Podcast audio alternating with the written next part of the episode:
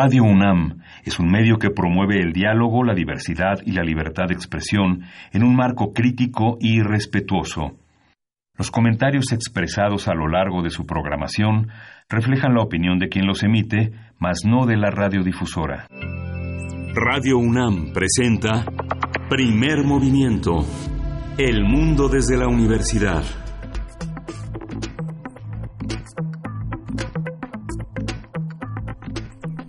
Muy buenos días, bienvenidos, bienvenidas a esta emisión de viernes 14 de junio de primer movimiento. Son las 7 de la mañana con 5 minutos. Yo soy Berenice Camacho. Más adelante, como de costumbre, se nos unirá Miguel Ángel Quemain en unos momentos más. Lo más importante es que hoy es viernes, es viernes de complacencias musicales. Nuestras redes sociales están atentas para consentirles, para consentir sus oídos en este viernes también de radioteatro. Más adelante, el equipo que ya está listo, el equipo de primer movimiento, les daremos un radioteatro sorpresa. Y no solo eso, sino que también es viernes en el que festejamos 82 años de ser fundada esta radio universitaria, este proyecto radiofónico que inició en la década de los 30 por iniciativa de un grupo encabezado por Alejandro Gómez Arias, quien, eh, bueno, quienes, quienes este grupo desde 1937 recibieron por parte de Lázaro Cárdenas el permiso para ocupar una parte del espectro, un espacio radial para la universidad. Y bueno, se inauguró con 20 horas de un concierto que tuvo lugar en el anfiteatro Bolívar de la Escuela Nacional Preparatoria, el antiguo colegio, el antiguo colegio de San Ildefonso. Y, bueno, vaya, ¿qué decir, qué decir de lo que no ha pasado por estos micrófonos, eh, el registro sonoro de, voces como la de Juan José Arreola, Alfonso Reyes, Octavio Paz, eh, Carlos Fuentes también, eh, Rosario Castellanos, Gabriel García Márquez, en fin, Carlos Monsiváis, José Emilio Pacheco, no, no acabaríamos y lo más importante es que cada vez se unen más, más voces, cada vez además son voces distintas, voces de, por ejemplo, pueblos originarios, voces de mujeres, de jóvenes. Esta radio no abandona su vocación diversa y nos da mucho gusto llegar a estos 82 años de esta manera con una, además, una, una fonoteca de Radio UNAM que resguarda el archivo sonoro, un archivo que da cuenta, pues, de estos 82 años de historia eh, en realidad, la necesidad de tener un registro sonoro eh, en resguardo surge hasta 1957. Antes de eso, las cintas se reutilizaban. No se tenía esta, no, se había visto esta necesidad y lo importante del resguardo sonoro, sino hasta 1957. En fin, una historia sonora eh, que de la que todos somos parte y es motivo de un gran orgullo y felicidad eh, pues pertenecer a este proyecto de la radio universitaria. Así es que larga vida, larga vida a la radio pública, a la radio universitaria. Gracias a todos ustedes, nuestras audiencias, por permitirnos tener este vínculo tan íntimo que significa la radio. 82 años de Radio UNAM que se festejan el día de hoy y pues bueno, ahora sí, vamos con lo que ocurrirá a lo largo, a lo largo del programa. Tenemos eh, un programa diverso, muy movido. Vamos a iniciar eh, con Ocio, Viernes de Ocio. Estaremos conversando con el maestro César Holguín, músico bandoneonista, fundador y director de la primera orquesta mexicana de tango. Eh, esto para iniciar, iniciar nuestra emisión. Después de esto llega el radioteatro Sorpresa y más adelante, más adelante en nuestra nota nacional, vamos a conversar con el maestro Leopoldo Baliñas, quien es antropólogo lingüista e investigador del Instituto de Investigaciones Antropológicas de la UNAM. Con él vamos a platicar sobre cómo definimos la dignidad nacional. Vaya tema importante, polémico también en un momento eh, como este donde pues se ponen en juego y de frente la situación global que atravesamos, pero también la importancia de lo local, cómo definimos la dignidad nacional. Después, después estaremos eh, pues invitándoles al concierto del grupo Salta para atrás. Vamos a, a, conversar con Cecilia Pérez Urías, directora de este grupo, y también en la mesa, en la mesa del día, Ismael Rodríguez y su visión de México en una conversación con Rafael Aviña, investigador y crítico de cine. Bueno, Ismael Rodríguez, un signo mayor del cine, del cine mexicano, del cine de oro. Vamos a dar un repaso, eh, una memoria por aquellos, pues, aquellos años, mitad, mitad del siglo pasado. Eh, y bueno, vamos a cerrar también con eh, otro festejo, otro festejo porque el INA, el Instituto Nacional de Antropología e Historia, cumple 80 años, 80 años de existencia y tendrán una magna jornada cultural. Lo conversaremos con el maestro Joel Santos Ramírez, arqueólogo e investigador, secretario general del Sindicato de Profesores e Investigación, de Investigación Científica y Docencia del INA. Y pues bueno, ahí está, ahí están todos nuestros contenidos para el día de hoy, día de aniversario, 82 años de Radio UNAM. Díganos ustedes, pues, cuáles son sus memorias de la radio, de esta radio universitaria. Ahí están nuestras redes sociales, arroba PMovimiento en Twitter, Primer Movimiento UNAM en Facebook. Queremos también darle la bienvenida a quienes nos escuchan desde Chihuahua a través de las frecuencias del 105.3, el 106.9 y el 105.7. Estaremos con ustedes durante la siguiente hora. Para ustedes son las 6 con 11 de la mañana. Estaremos de 6 a 7, 7 a 8 hora de la Ciudad de México, Radio Universidad de Chihuahua. Saludos por allá. Escríbanos también cómo le están pasando, cómo amanecen. Acá en la Ciudad de México amanecemos con una mañana un poco fresca, bastante fresca, húmeda.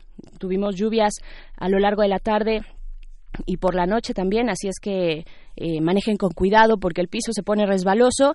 Y pues bueno, lo que les vamos a poner es porque los consentimos, esto es de Led Zeppelin, la canción es Heartbreaker, una canción que se desprende del álbum Led Zeppelin 2 de 1969, así es que súbanle y vibren ese riff de guitarra que vamos a escuchar. Están en primer movimiento.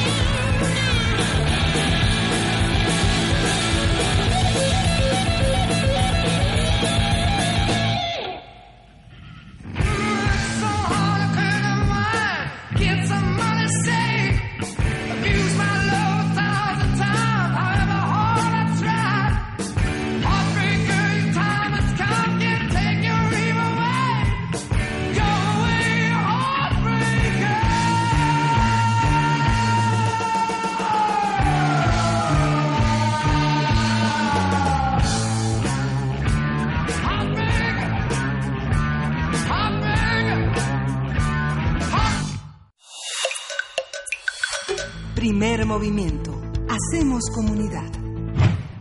Lo que acabamos de escuchar es Heartbreaker de Led Zeppelin, una canción que eh, se desprende del álbum Led Zeppelin 2 de 1969, que fue eh, una complacencia musical para Adenir Ahí estuvo, espero que la hayan disfrutado y pues empiecen a enviarnos sus complacencias a través de nuestras redes sociales porque luego, luego se amontonan, luego hay fila, así es que poco a poquito de una vez íbamos eh, sacando estas complacencias musicales porque es viernes y hace un momento iniciábamos pues hablando de este aniversario, 82 eh, años de la radio universitaria, de la radio UNAM y hablábamos de otras voces, de otras voces de los pueblos originarios, por ejemplo, de los jóvenes, de las mujeres, en fin, eh, otras voces que son diversas también, y hablando también de formas diversas de expresión y de expresión política, pues ayer tuvo lugar esta conferencia magistral de la eh, filósofa norteamericana Judith Butler estuvo en el Centro Cultural Universitario en la sala Nezahualcóyotl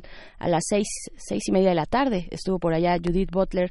Eh, caía una lluvia importante, pero eh, pues bueno, fue de verdad interesante escuchar lo que tenía que decir respecto a otras formas de expresión política que no se ajustan al discurso, digamos, canónico o aquellos que tienen posibilidad de acceder a los espacios de difusión eh, desde cualquier, cualquiera que sea el podio, sino a discursos que están más cercanos al ruido, por ejemplo, ¿no? Ahora que escuchábamos a Led Zeppelin, al potencial político del ruido, a la risa particularmente, a ese tipo de ruido, al poder, al poder de la risa, pero también a la paradoja de la libertad que da la risa, aunque sea algo que de hecho no podamos controlar, ¿no? Eh, pues bueno, los, ella hizo mención de los rechazados en la frontera, por ejemplo, de esas voces que a veces solo se traducen en risas o en lamentos, las voces eh, que no tienen dispositivos para ser escuchadas y, bueno, esta democracia que se construye también fuera de los centros, en los límites, en los contornos de los cánones, la democracia de aquellas voces que no son escuchadas pero que gritan fuerte de manera creativa además. Bueno, de verdad que fue interesante y pues escuchar, escuchar lo que se pudo comentar en, en ese momento. Y pues bueno, son las 7 con 18 de la mañana. Seguimos recibiendo sus comentarios porque nos felicitan, nos felicitan con motivo de este aniversario número 82. Mayra Elizondo nos manda un abrazo solidario y cariñoso a la señora Berenjena. Gracias, Mayra. También pone aquí a Miguel Ángel Quemain, que en unos momentos más estará en esta cabina. Eh, felicita a Radio UNAM Dice mi cariño y agradecimiento a todos los que nos ofrecen cada día primer movimiento. Abrazos fraternos a los queridos radioescuchas por su compañía en esta aventura en la que nos une el Hagamos Comunidad. Y así es, Queremos hacer comunidad con ustedes, comunidad a través de la música, a través de las noticias, de mantenernos informados, a través de la danza, de las artes, de lo diverso que puede llegar a ser un espacio como este, primer movimiento que eh, esperamos siempre y cada mañana a poder acompañarles, acompañarles en su rutina cotidiana. También Román Hernández García nos dice excelente viernes, felicidades a todos los colaboradores de Radio UNAM por su aniversario. Eh, y pues bueno, ahí están llegando ya las felicitaciones. Nos llamó a cabina también. Eh, Elizabeth Solórzano Bisuet, ella también nos felicita por nuestro aniversario. Pues bueno, eh, valga el momento para decir que esta radio la hacemos muchas personas, no solamente los que estamos aquí al frente y tenemos el privilegio de eh, emitir nuestra voz eh, y en ocasiones también nuestros posibles comentarios, sino que es todo un gran equipo el que hace esta radio universitaria, hace que la radio sea fuerte, un gran equipo. Así es que felicidades a todos, desde los que están al inicio en la puerta, que están ahí siempre pendientes, eh, que reciben a nuestros invitados, a nuestros visitantes, vaya hasta todos los que colaboran en las distintas áreas, en información, en producción, en la fonoteca, en la discoteca.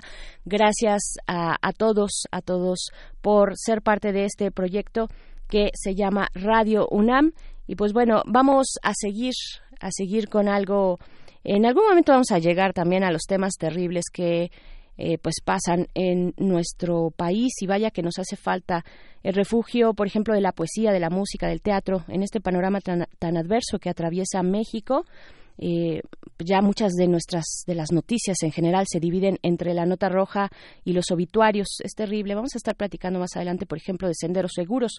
Eh, la jefa de gobierno anunció ya la puesta en marcha de este programa Sendero Seguro, eh, que se será desplegado en las inmediaciones de las universidades privadas de la Ciudad de México. Ya lleva varios años en las universidades públicas, pero ahora, pues bueno, por los recientes hechos de verdad lamentables, el último caso de Leonardo Avendaño, estudiante de la UIC, al sur de la Ciudad de México también, pues nos pone a reflexionar sobre una situación crítica. Eh, lo mencionábamos ayer sobre el incremento de secuestros en la Ciudad de México eh, y pues bueno tenemos tenemos que hacer algo en conjunto y como sociedad. Pues bueno vámonos a escuchar esto que es el peso exacto de un colibrí la sureña de Ana María Suá vamos con esto son las siete con veintidós de la mañana estamos en primer movimiento el peso exacto de un colibrí.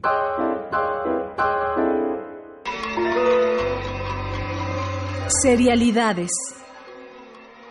La Sueñera. Ana María Shua.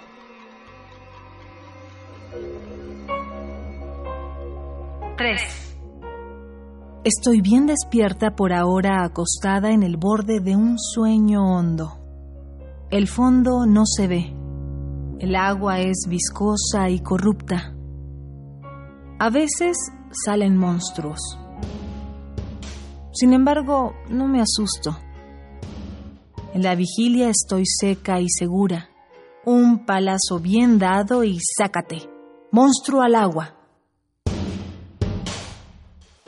Lástima que con tanto ajetreo no voy a poder dormirme nunca. 5.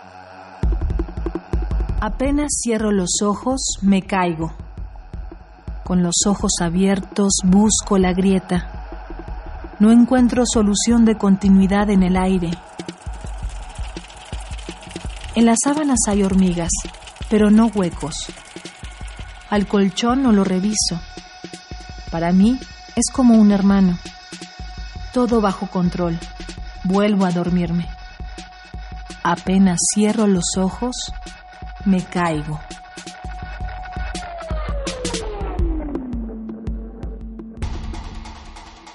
Ocho.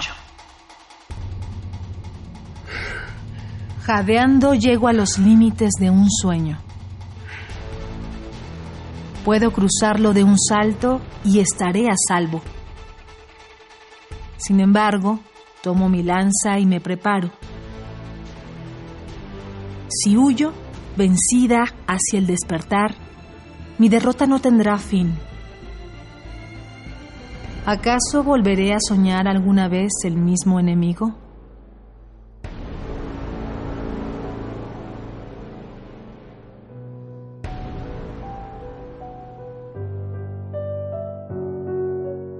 Ana María Shua Cazadores de Letras Minificción reunida Páginas de Espuma, 2009. Entonces yo pienso que eh, pues es otra alternativa de creación que se tiene con respecto a estos textos eh, unitarios, ¿no? Es otra alternativa que se tiene, es otra alternativa que he visto que se está explotando mucho por autores actuales que la han estado explotando últimamente y de esta manera a partir de fragmentos de textos pequeños, que cada uno es unitario, puede conformarse una nueva totalidad, ¿no? A partir de la suma de los sentidos. Yo creo que es una, una eh, pues un elemento que tenemos para crear los autores y que pues nos viene bien explotarlo, no que supere a la unidad, a los, a los textos unitarios, no que los deje atrás y que los rebase, sino que es otra alternativa, ¿no?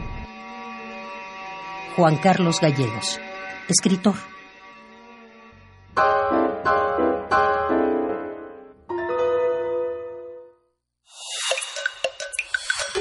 Primer movimiento. Hacemos comunidad. Estamos de vuelta en la cabina de primer movimiento. Son las 7 con 25 de la mañana Eh, les saluda de nuevo Berenice Camacho. En algunos momentos más nos acompañará Miguel Ángel Quemain, como todas las mañanas. Ya es viernes, es viernes de complacencias, lo decíamos al inicio, es viernes también de radioteatro que vendrá en unos momentos más con una buena parte del equipo de producción de primer movimiento al micrófono. Y pues bueno, nos llegan y nos siguen llegando los comentarios. Abrazos, de verdad, abrazos. Es muy emocionante leerles a través de nuestras redes sociales, a través de nuestros números en cabina. Eh, Abel Arevalo nos manda un abrazo también. Eh, estamos cumpliendo años, chicos. Mándenos sus felicitaciones. Nelis también, Nelia, Nelia Carter, un abrazo. Dice, feliz cumpleaños a mis amiguis de Radio UNAM, mi primer movimiento. Les mando todo mi amor. Les extraño un montón. También te extrañamos, Nelis. Eh, Mayra Elizondo por acá. Eh, ah, bueno, también nos, nos dice la hoy hoy, hoy la productora está magnánima con las complacencias, Nelis, que mandes tus eh, tus peticiones musicales. ¿Qué quieres escuchar esta mañana para acompañar tu viernes? Mayra Elizondo dice para el viernes de complacencias y el festejo de radio de Primer Movimiento y Radio UNAM sería posible que escucháramos Queen de eh, bueno que, que, escucháramos a Queen Radio Gaga. Eh, pues sí, puede ser. Ella nos nos propone que sea el Live Aid de Wembley, London de Londres 1985. Bueno, este eh, mítico concierto, de verdad especial e importante. Dice, por favor, por favor, por favor. Mayra Elizondo, pues ya, ya está anotado, Mayra. David García también dice, felicidades a todos por nuestra Radio UNAM, siempre formadora arroba P nos manda, eh, pues nos manda saludos, gracias David García. Pablo Extinto dice, ah, hoy es el cumpleaños, el cumple de Radio UNAM. Yo solo llevo como 40 años. Ay, no es cierto, Pablo, ¿cómo crees? Yo te conozco y creo que no eres tan, no, no tienes esa edad. No lo sé. A ver, estás mintiéndonos un poco, ¿no? Dice que lleva 40 años de esos 82. No hay etapa de mi vida que recuerde acompañado que no recuerde acompañado por la frecuencia universitaria, más desde que primer movimiento me encontró abrazos radiales, abrazos Pablo extinto, abrazos de vuelta y pues bueno, eh, ¿qué más por acá? Nos, bueno, las complacencias musicales. Juan Jaso López pregunta si podemos poner Rebel Rebel de David Bowie y pues bueno, cómo no, cómo no. Este, siempre hay espacio para David Bowie en esta cabina y vamos con algo de música antes del radioteatro. Por supuesto que eh, tenemos también tenemos eh, invitaciones, queremos invitarles a que asistan eh, a los martes de teatro, todos los martes de junio a las 8 de la noche en la sala Julián Carrillo. Están invitados a la confesión del caníbal de Sergio Rued con la dirección, bueno, es una obra de Sergio Rued con la dirección de Eduardo Ruiz Aviñón y pues bueno, eh, hijo, son escalofriantes y perturbadores eróticos relatos de la historia de este caníbal cuya pasión son las artes. Se, se, desarrolla de manera que poco a poco nos damos cuenta de que no es un antropófago común, esto en, aquí en Adolfo Prieto 133, Colonia del Valle. Recuerden que estamos muy cerquita del Metrobús Amores todos los martes de junio a las 8 de la noche. La entrada, por supuesto, es libre porque pueden de esta manera disfrutar de la sala Julián Carrillo, una sala que también tiene su historia. Hoy que estamos festejando eh, que estamos festejando pues estos 82 años. Les tenemos también, híjole, hoy estamos de verdad magnánimos y queremos festejar, queremos festejar en comunidad. Tenemos algunos eh, libros, algunos títulos para regalarles en unos momentos más o de una vez, de una vez nos vamos, eh, vamos a, regalar este libro que es de Mariana Osorio Gumá, el título es Cuando llegues al otro lado de Editorial Grijalbo a las primeras personas que se comuniquen a nuestro teléfono en cabina a nuestro teléfono en cabina que en unos momentos más se los vamos a decir porque también se va otro título este que es editado por la Universidad Nacional Autónoma de México, por el Instituto de Investigaciones Sociales y el Colegio de la Frontera Norte, que han estado muy presentes siempre y ahora mucho más es importante consultarles, consultarles eh, pues en estos momentos complicados de eh, pues esta tensión bilateral que tenemos con Estados Unidos. El libro que tenemos, el título es Transformaciones Productivas, Inmigración y Cambios Sociales en Zonas Vitivinícolas Globalizadas eh, los coordinadores de este libro son Inmaculada Serra, Francisco Torres y Marta Judith Sánchez Gómez. Ambos se van a través de nuestra línea telefónica que es el 55 33 43 39, va de nuevo 55 36 43 39 y ahora sí, cuando son las 7 con 30 minutos de este viernes 14 de junio, nos vamos a ir con música. Esto es un clásico de clásicos de la música electrónica, los abuelos de la música electrónica diría yo. Esto estaba sonando pues por ahí de la década de los 70, es un gran signo y un gran símbolo de la música electrónica. También por ahí un poquillo de industrial pasaba en Alemania. Todavía existía la Unión Soviética y estos señores de Kraftwerk cantaban así, con voz robótica. Esto es Robots. Hace la semana pasada escuchamos la versión tropical con Mr. Coconut, señor Coconut, también un alemán enamorado del trópico, que le hizo esa versión, pero ahora nos vamos con esta, que es el clásico de Kraftwerk, The Robots.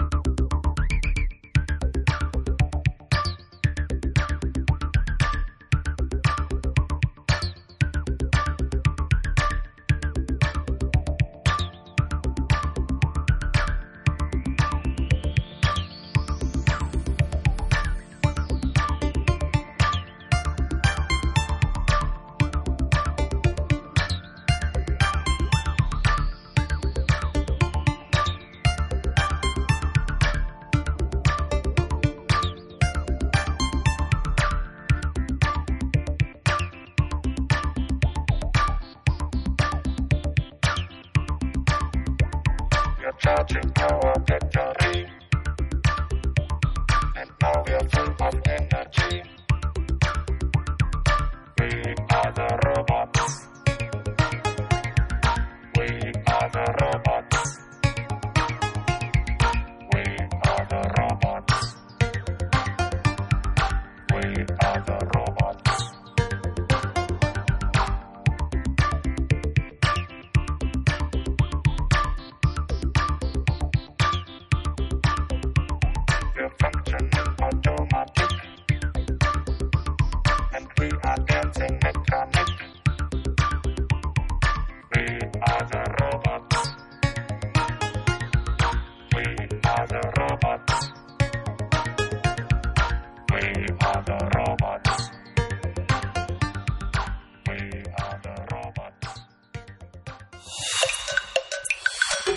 Primer movimiento.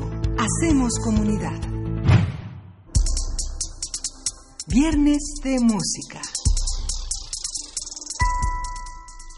El tango es un género musical que se originó alrededor de 1880 en los barrios populares de los puertos del Río de la Plata y de Buenos Aires.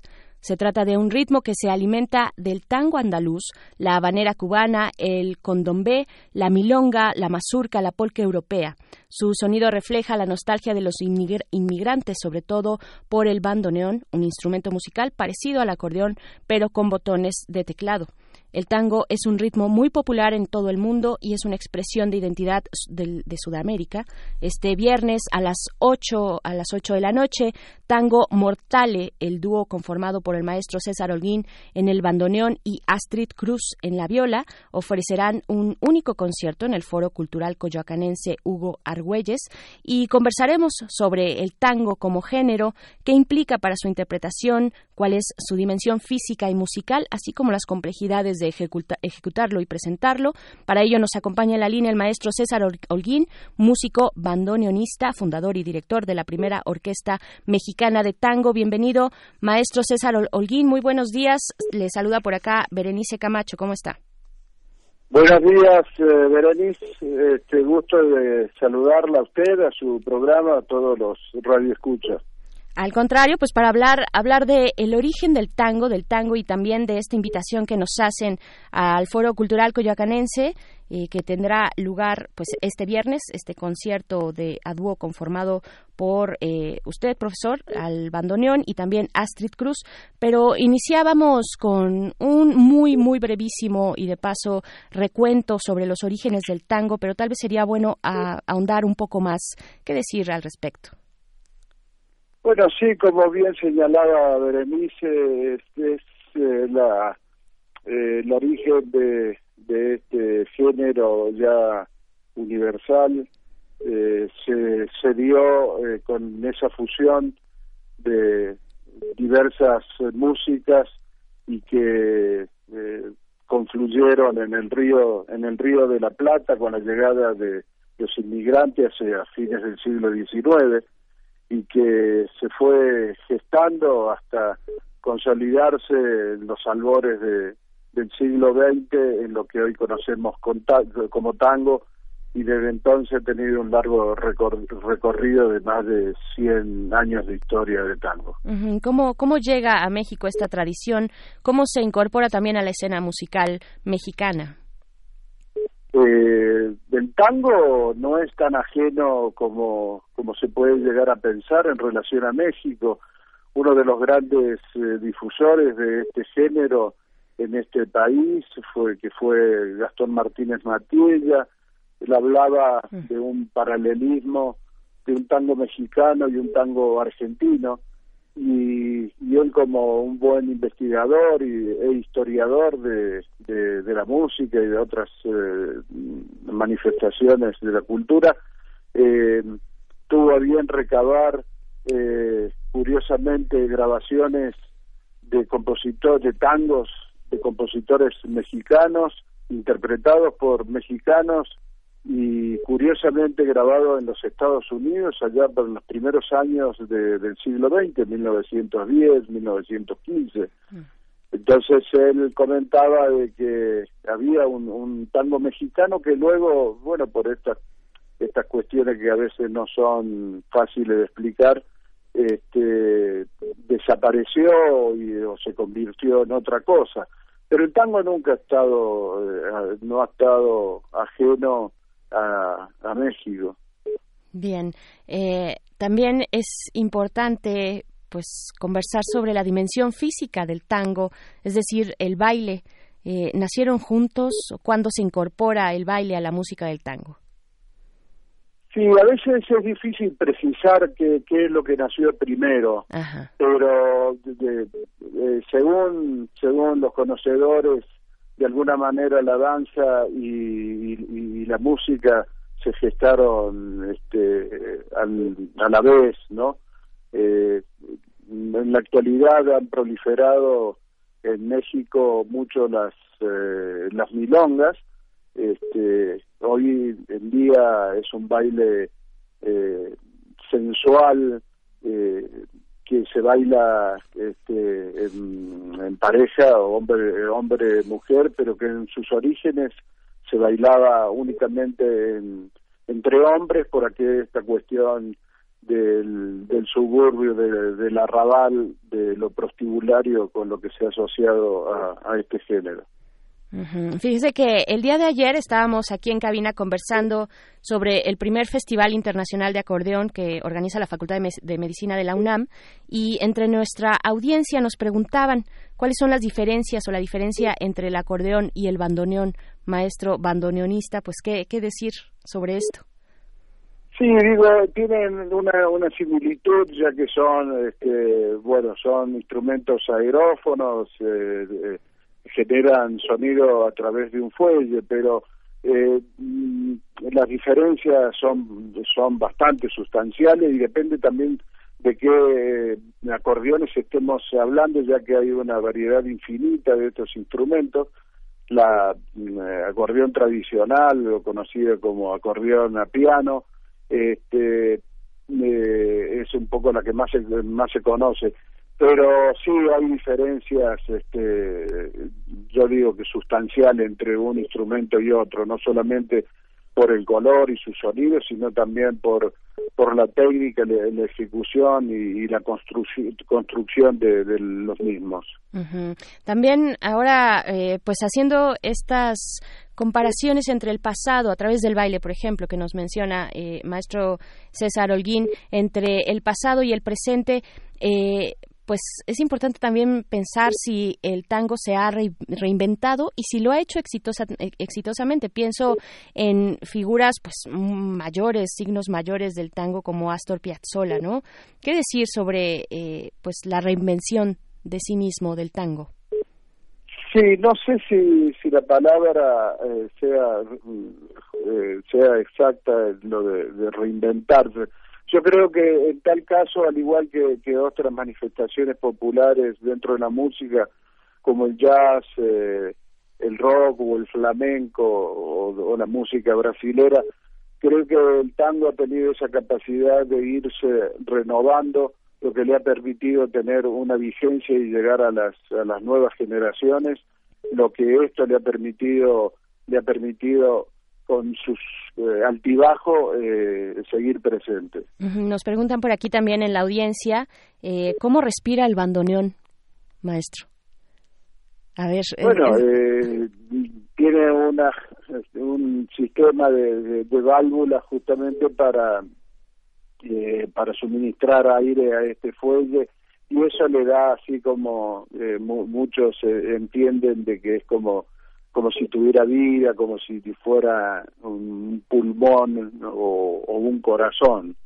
Este, y sí, bueno, y se integra, eh, o por lo menos nuestra labor es hacerlo integrar como parte de, nuestro cuerpo. Eh, bueno, pues hablemos, hablemos también de, de cuándo y cómo nace la Orquesta Mexicana de Tango.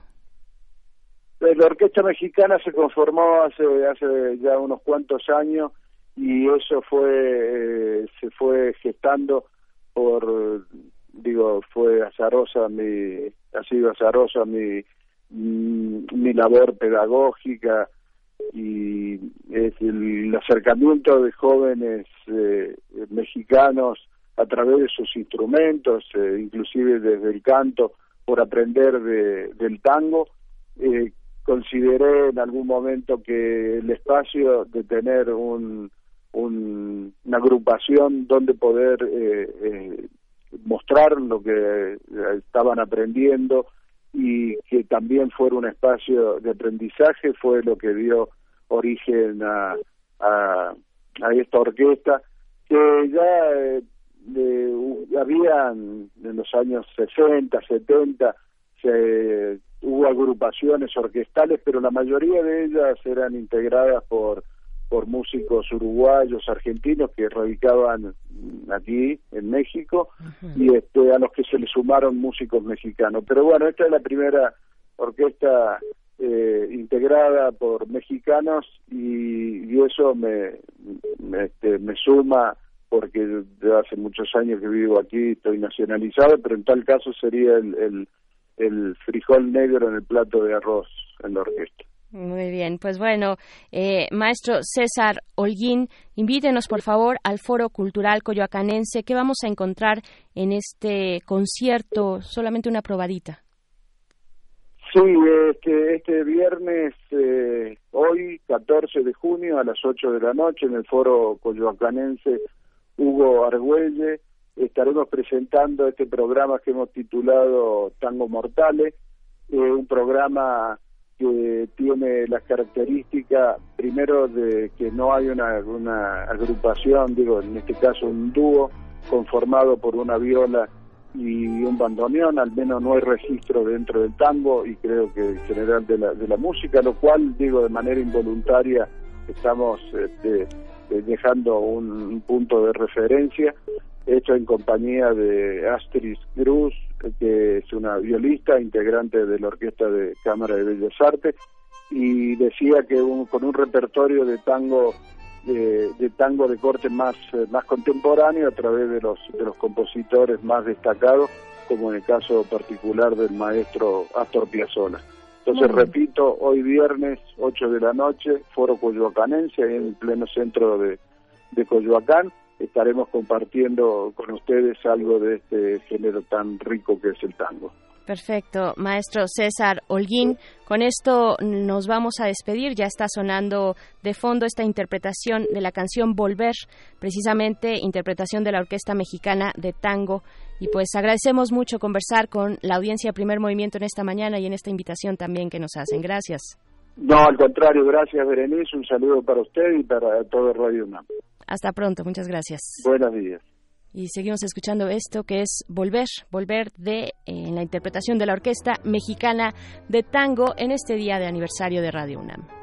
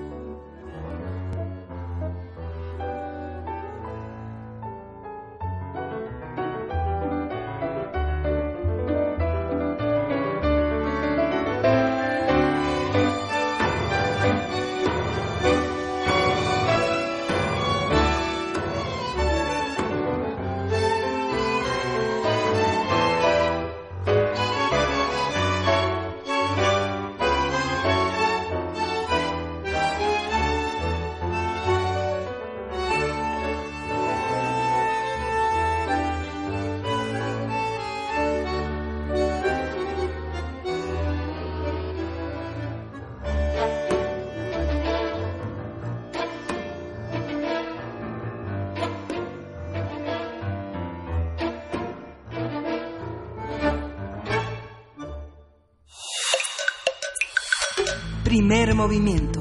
Hacemos comunidad. Para teatros, los radioteatros de primer movimiento.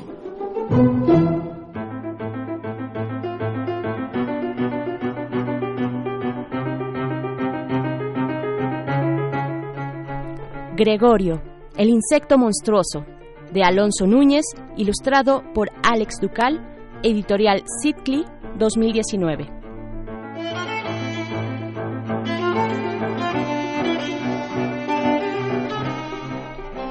Luego de un sueño agitado, el joven Samsa Gregorio amaneció convertido en un insecto monstruoso.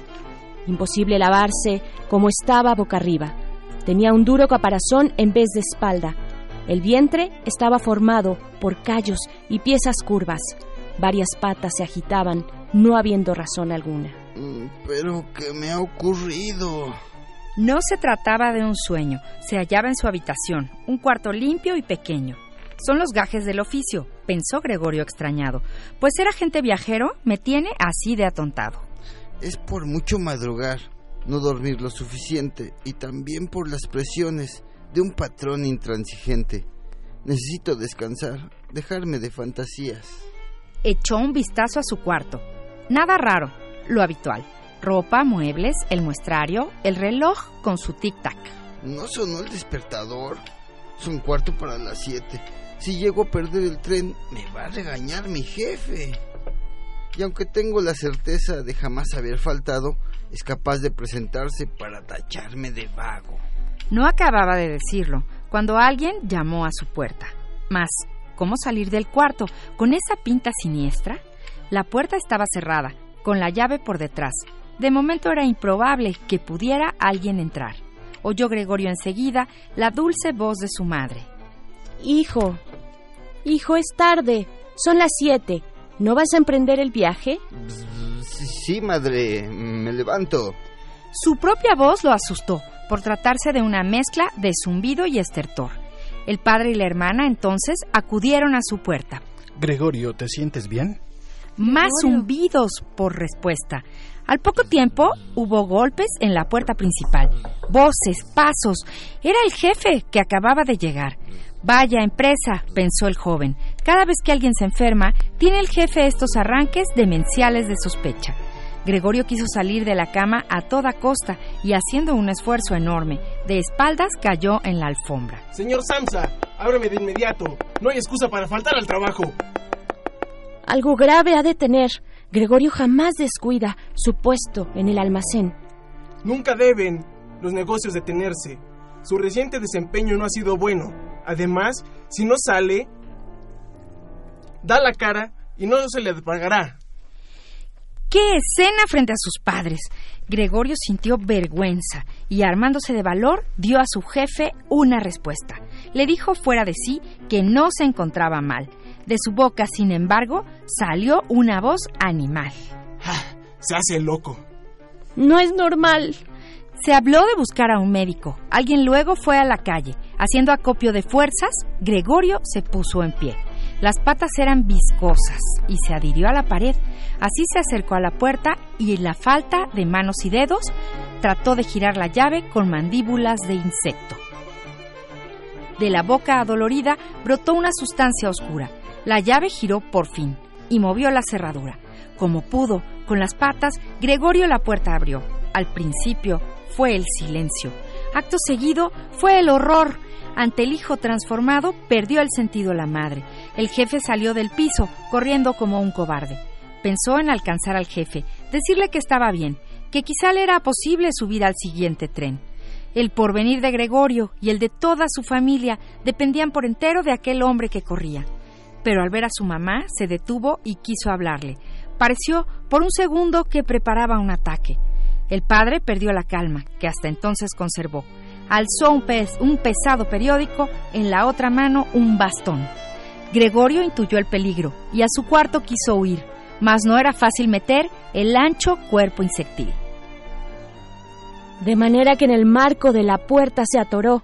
El padre empujó con fuerza al hijo a la habitación y Gregorio se hizo daño al raspar con la madera, quedó tirado en la alfombra cubierto de sangre negra. Se despertó a medianoche malherido todavía, porque dentro de su cuarto olor a comida había.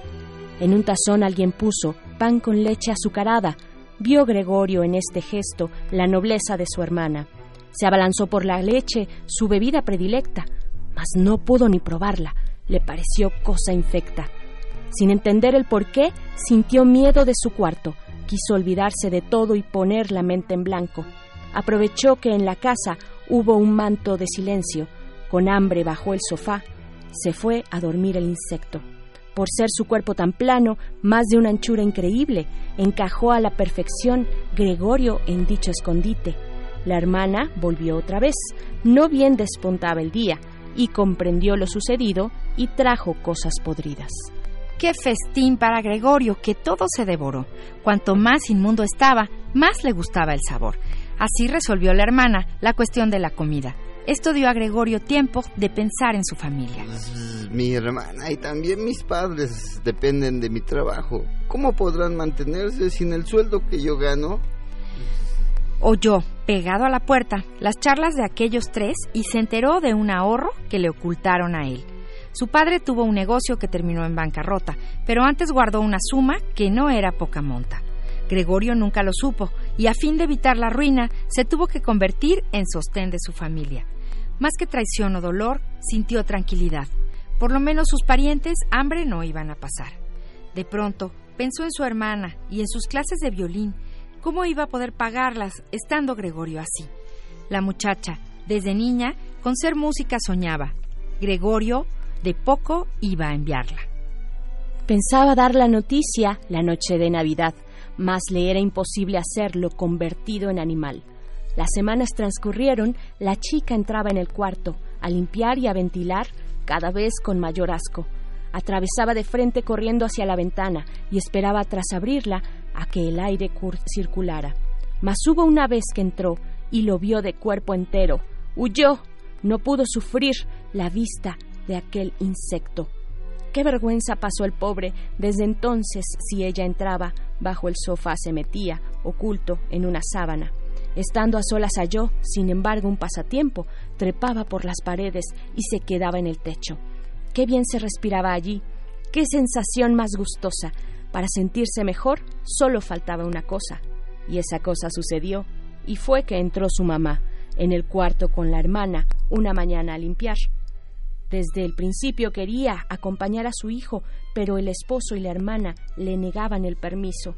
La visita de la madre dio a Gregorio una alegría. Sin embargo, ambas mujeres, un susto, discutían. Intuyendo que Gregorio por las paredes trepaba, quiso la hermana quitar los muebles que le estorbaban. La madre, en cambio, se opuso con argumentos juiciosos. No perdamos la esperanza de que vuelva a ser Gregorio. Volver a ser el de antes. En eso no había pensado. Quizá era porque tenía más de insecto que de humano. Quitar los muebles sería robarle su humanidad. Más tanto insistió la hermana que hicieron su voluntad. No, no quiero que se los lleven. Y echando a un lado la sábana, salió del sofá esta vez. ¡Qué susto para la madre! que al punto se desmayó no soportaba la vista de aquella transformación. Alzando el puño la joven se puso junto a su madre. No te la acerques, Gregorio. Corrió detrás de su hermana fuera del cuarto oprimente. Quiso razonar con ella, decirle que era inocente. Cara a cara los hermanos se encontraron en la sala y en eso se abrió la puerta. El padre a casa llegaba. Este pensó lo peor, que Gregorio iba a escapar, no sin antes hacer daño a la hermana y a la mamá. Gregorio lo comprendió y vio venir peligro.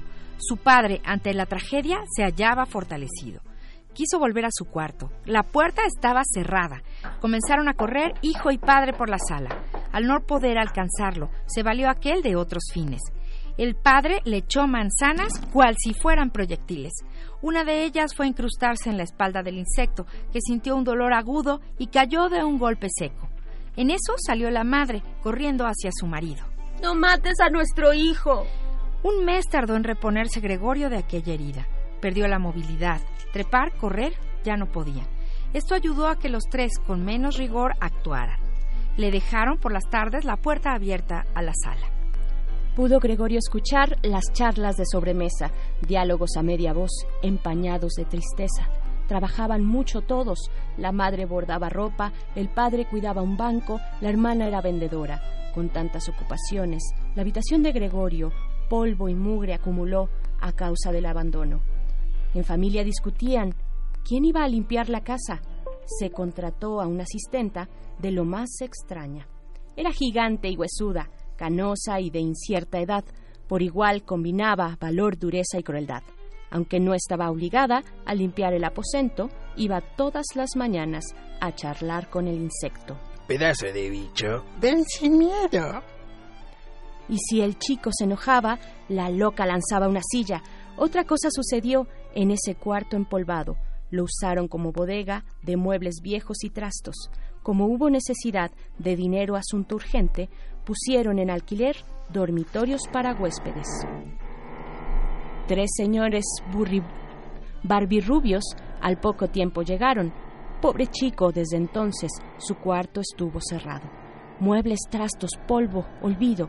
Se redujo a eso su vida, y al pensar en el pasado, la tristeza lo abatía. La asistenta cierta noche dejó la puerta entreabierta, Gregorio desde su cuarto pudo verlos a la mesa. Cenaban los tres señores un estofado de carne, preparado con esmero por la hermana y por la madre.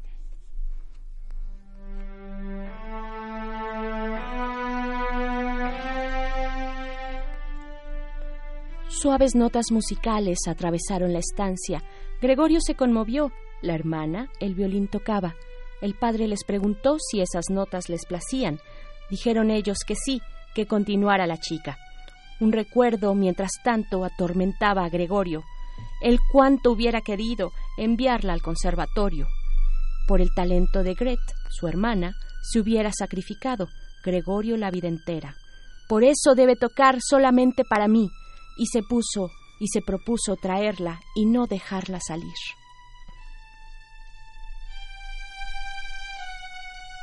Transportado por la música, salió de su habitación, sin pensar en lo que hacía, y llegó hasta el comedor. Mm, señor Samsa. Paró la música al punto. La cena se interrumpió. Los huéspedes boquiabiertos miraban con repulsión. En vez de obligar al hijo a volver al aposento, el padre empujó a los hombres hacia atrás sin miramientos. Nos iremos de este sitio. Es inmundo, yo no pago. Y el padre más empujaba. La chica soltó el violín y fue a ayudar a su padre a llevárselos de allí. Encerraron a los hombres, al fin en otro aposento.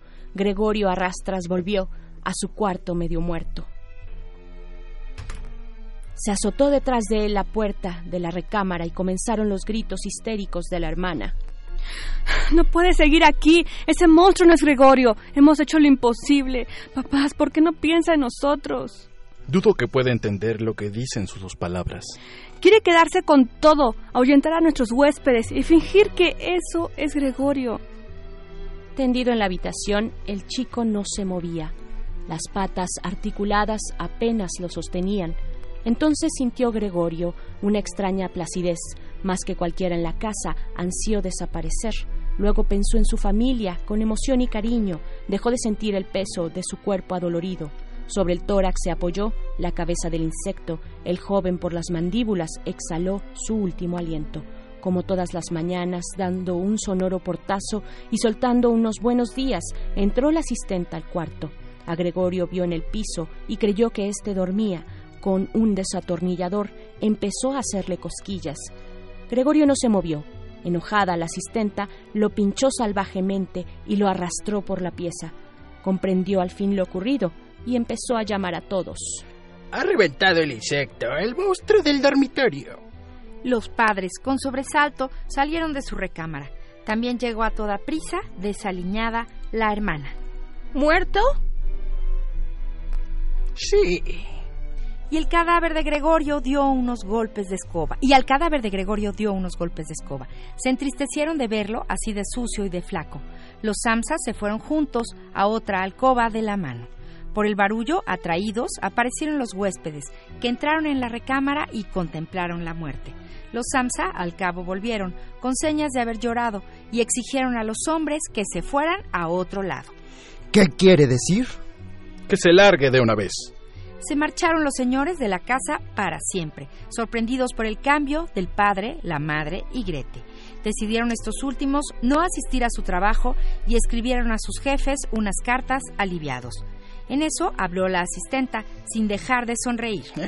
Me deshice para siempre del bicho que estaba ahí. Entre ellos reinó el silencio.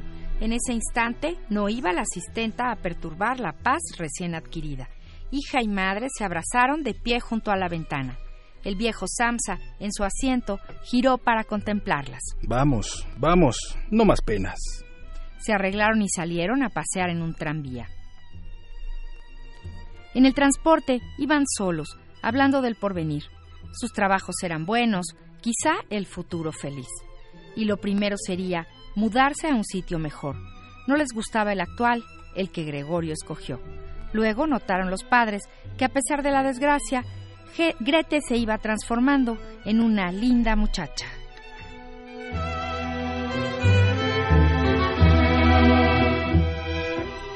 Gregorio el insecto monstruoso, de Alonso Núñez, ilustrado por Alex Ducal, editorial Sidcli 2019.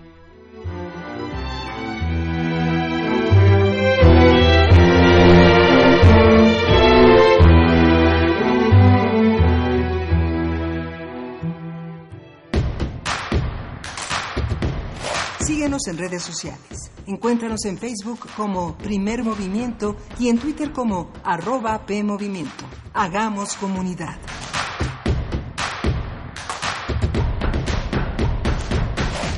Sí, ¿quién habla? Paco. ¿Qué canción quieres? La verdad, no quiero una canción. Sé que mi papá escucha tu programa y ahora quiero que me escuche. Tengo algo importante que decirle. ¿Cómo se llama tu papá? Toño. Toño, ya es hora de poner atención. 5.6 millones de niñas, niños y jóvenes participaron en la consulta infantil y juvenil del INE. Visita INE.mx y descubre que están diciendo cosas que los adultos no están acostumbrados a escuchar. Es tiempo de poner atención, es tiempo de hacer algo. Contamos todas, contamos todos. INE. En el IMSS iniciamos el programa piloto para asegurar a las personas trabajadoras del hogar. Podrás contar con los mismos derechos de cualquier trabajador afiliado. Servicio médico, incapacidades, ahorro para el retiro, pensión, guarderías. Pide tu número de seguridad social con tu CURP y un correo electrónico. Llama al 01800 623 2323 o entra a ims.gov.mx. Regístrate, determina tu cuota y acude a tu clínica. Gobierno de México.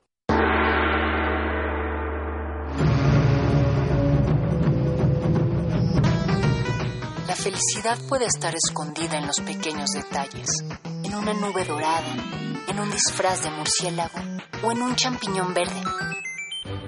No dejamos de jugar cuando nos volvemos adultos. Nos volvemos adultos porque dejamos de jugar. El calabozo de los vírgenes. Todo lo divertido va aquí. Martes, 20 horas. El calabozo de los vírgenes.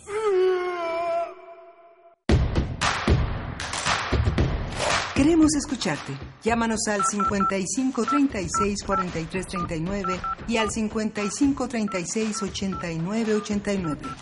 Primer movimiento. Hacemos comunidad. Hola, buenos días. Hoy es viernes, por fin, 14 de junio.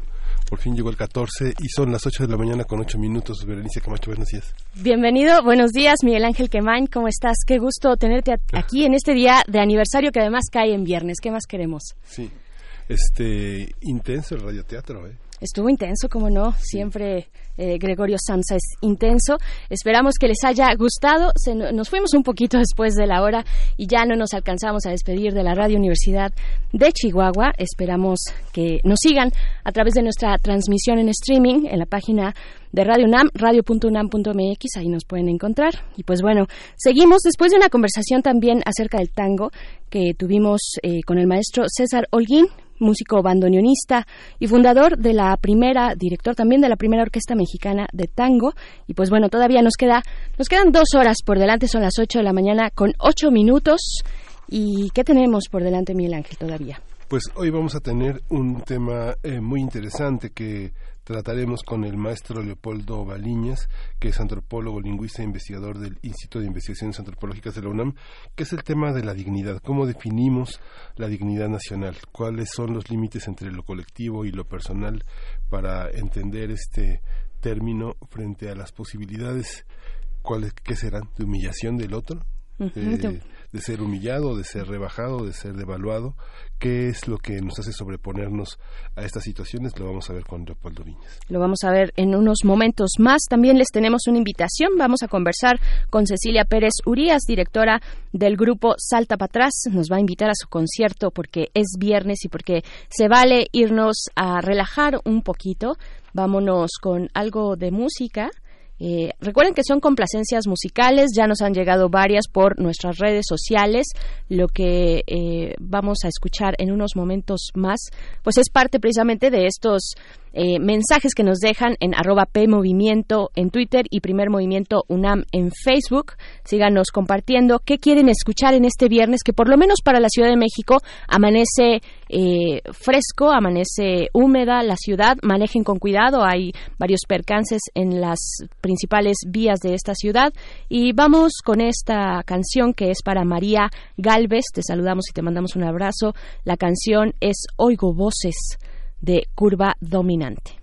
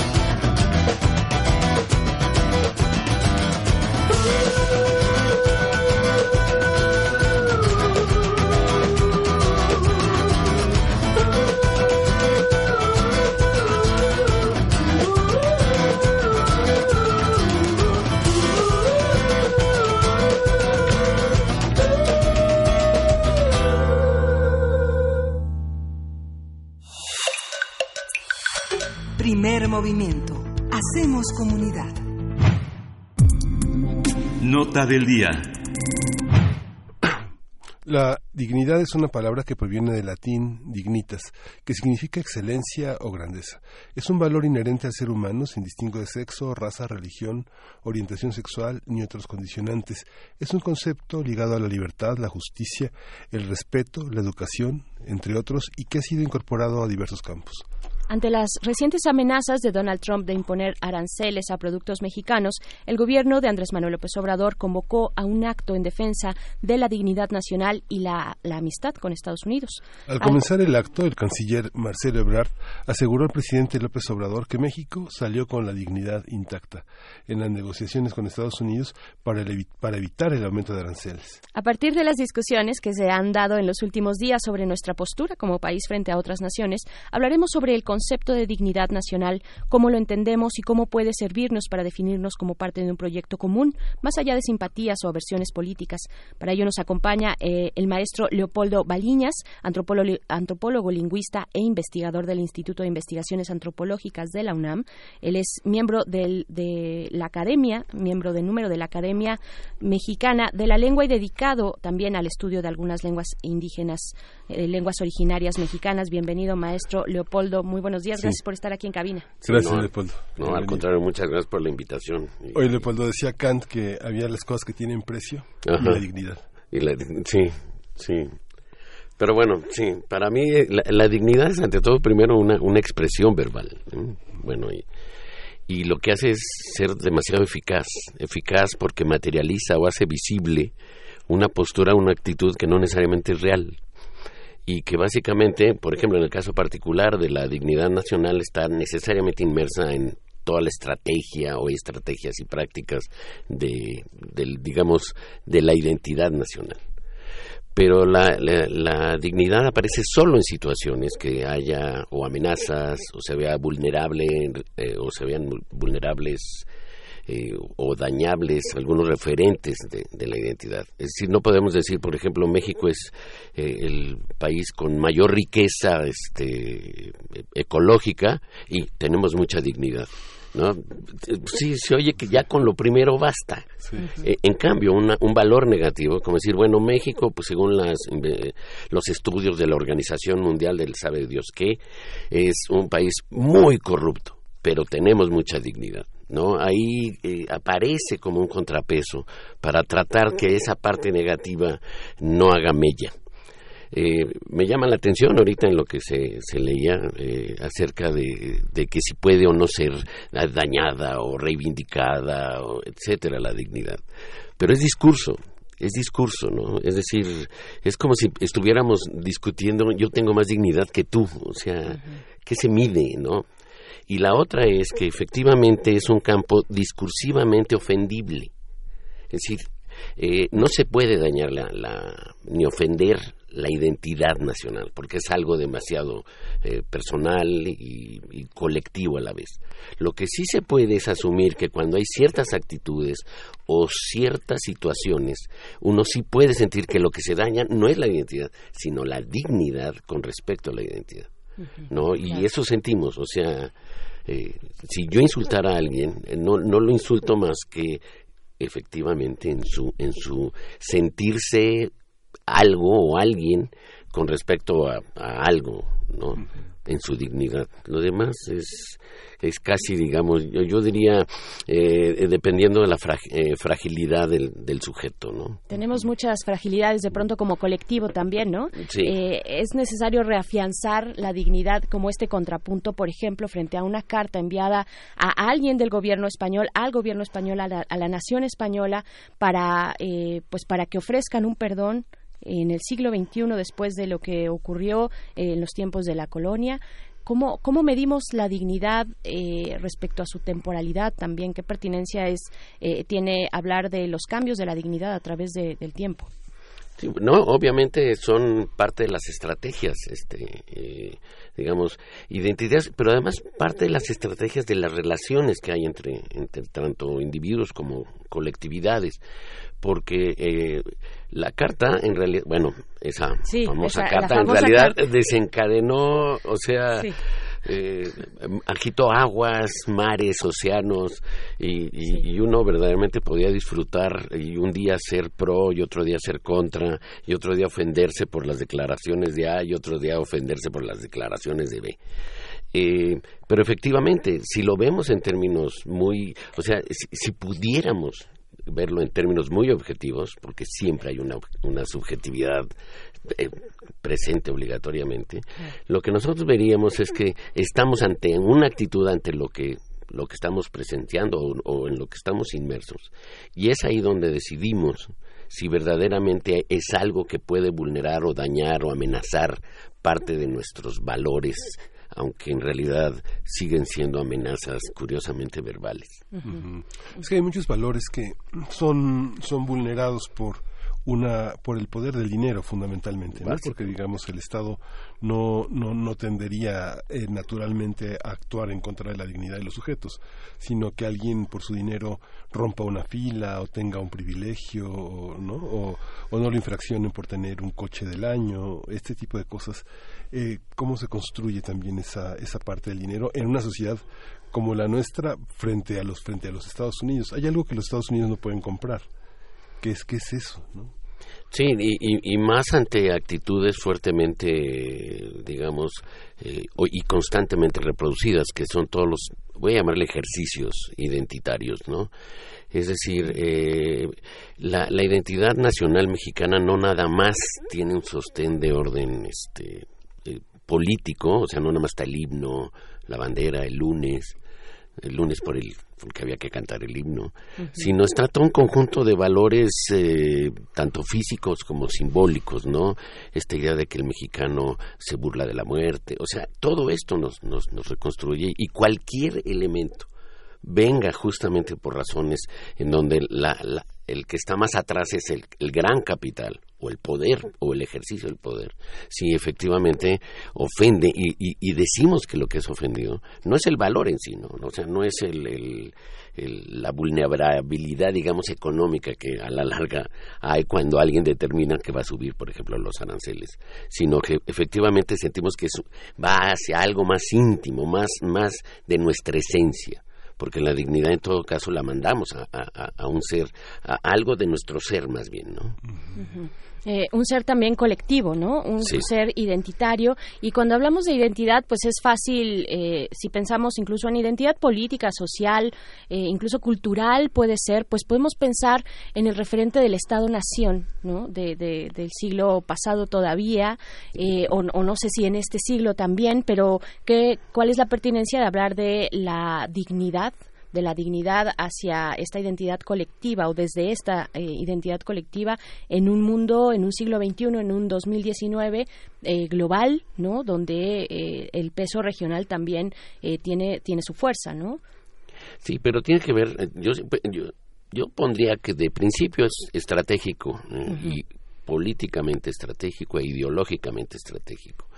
El, las identidades se mueven en varios niveles, ¿no?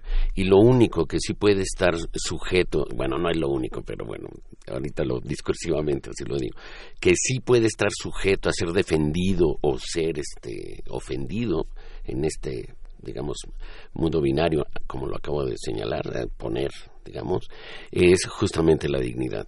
La- la- la- eh, no, nos, no se nos puede tocar en nuestra, eh, en nuestra esencia, ¿no?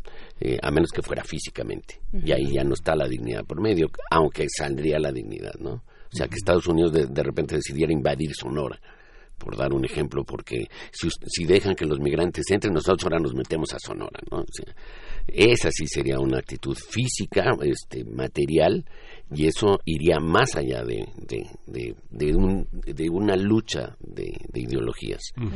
En la parte positiva siempre va a haber orgullo. ¿no? Es decir, esa, esa, es decir, somos orgullosos de eh, eh, triunfos, tanto personales como colectivos, de grupos o personas que representan a México o dicen representar a México, ¿no?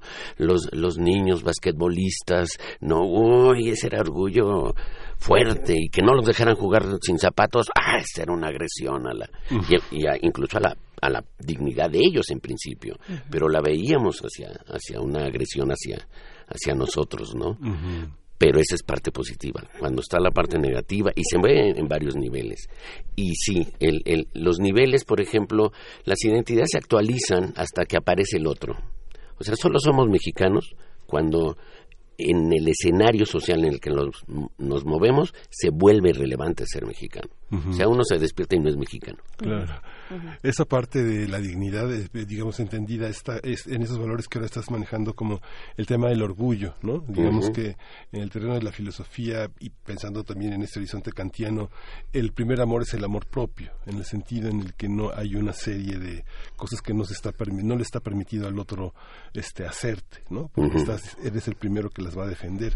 Aquí, cuando Trump dice, ellos, ustedes lo necesitan, nosotros no, ¿es un ataque a la dignidad? ¿Es un ataque al orgullo?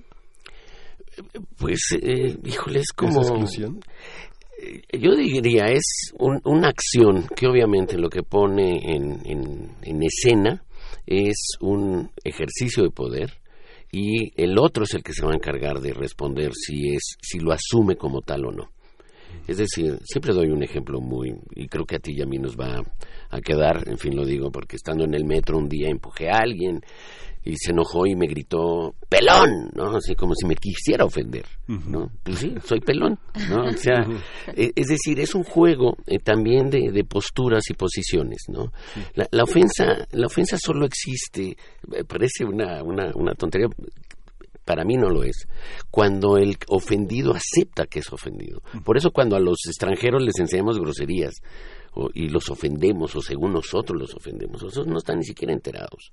No, no, no, no es feliz el, el hecho de, de ofender. Pero el ejercicio, pero nosotros sí lo ejercimos.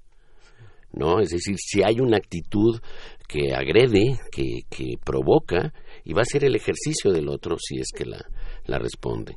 Sí, y más en situaciones de orden nacional en donde eh, pasa de actitudes realmente de grupos de poder y lo que nosotros hacemos es proyectarlo a naciones enteras. Sí. Es decir, lo que decide eh, la alta jerarquía, asumimos que la decide el, el, el campesino más escondido de la región de Estados Unidos. ¿No? Claro, el, el peligro, bueno, no sé si es el peligro, sino eh, poner de relieve eh, pues las diferencias dentro de, por ejemplo, una nación, ¿no? Hace un momento mencionábamos el Estado-nación, cómo la burguesía se agencia toda una representatividad de un colectivo mucho más amplio que no tiene para nada y muy de lejos las mismas condiciones, ¿no? El proletariado, los eh, eh, los agricultores, los campesinos, pues las mujeres, etcétera. En México o en general hoy en día también el agenciarse estas estas otras identidades como nuestros indígenas, nuestras mujeres, ¿no? Eh, también también va por ahí, ¿no? También el romantizar este colectivo como una eh, una unidad, ¿no? Como una unidad eh, sin sin distingo, digamos. También ahí ahí puede caber eh, la- la- el tema de la identidad, de la dignidad, cómo se maneja frente a Estados Unidos, por ejemplo, ¿no? No, y sí, no, y más que se marcan, como tú les términos románticos, en- porque los indígenas son nuestros hermanos, ¿no? En fin, o sea, hay, hay todo una- un, un juego de los símbolos que, que inherentemente, por llamarle así, no es tan cierto, pero al menos podemos decirlo, eh, cargan las palabras como hermano, o la misma dignidad de por sí misma, la dignidad es positiva. O sea, nunca pensaríamos en una dignidad eh, negativa por sí misma. Cuando No. se habla de unidad, por ejemplo, estos discursos de unidad justo frente a Trump que los tuvimos con Peña Nieto y que los hemos tenido en muchos momentos, pero desde digamos antes, sí. desde desde siempre prácticamente, ¿no? Pero recordando los últimos, ¿no? Con Peña Nieto y ahora con Andrés Manuel López Obrador, cuando cuando hablamos de esta este estos llamados a la unidad eh, son tramposos, eh, son efectivos, es también parte, por supuesto, de un discurso, pero cómo nos compromete, ¿no? Como como nación que, que tiene que salir a dar la cara de manera digna. ¿no? de que son efectivos, son efectivos. Es decir, la efectividad está porque además eh, va acompañado de un conjunto de, de otro tipo de prácticas y de valores y, y que se someten, digamos, a ponderación. Eh, yo siempre me he preguntado qué es lo que hace que la gente vaya a la guerra. ¿No? Y, es un ejemplo, o sea, es de la eficacia de ciertos, este, de ciertas prácticas que hacen y, y generan un enemigo común al que hay que ir a, a- a, digamos, a derrotar, pero no solamente derrotar, a costa de la vida de uno, ¿no? O sea, entre otras. Y hablar de la unidad también es un ejercicio, porque la exclusión lo que generaría sería un, digamos, una contradicción a esa pretendida nación. Y yo diría que todavía la nación del siglo XXI sigue siendo decimonónica totalmente, ¿no? Todavía se habla la constitución es muy clara, la nación es indivisible, es una joya. Es indivisible por un lado, pero por otro lado también tenemos los derechos de, de autogestión, de autogobierno de los, de los pueblos originarios, ¿no? También, o sea, tiene ahí sus contrastes. Todavía, a pesar de, de tener esta figura tan establecida y cuadrada, ¿no? Este, también asentada en nuestra historia del Estado moderno, eh, pues saltan estos como eh, anomalías, por decirle de alguna manera, estas diferencias que no se callan, ¿no? Que, que, que, que salen a, a hablar por sí mismas. Sí, pero además existe eh, los términos que elegantemente lo señalan, autonomía, no, o, pero no independencia. No. ¿no? Es decir, este tipo de. incluso eh, llevándolo a pasos desde finales del siglo pasado con la situación canadiense con respecto al, al mundo franco cuando querían cierta autonomía, o el caso catalán. O sea, podemos llevarlo a, otros, a otras posturas en donde ahí sí son verdaderamente, eh, digamos, atentados a esa idea de, de nación unida.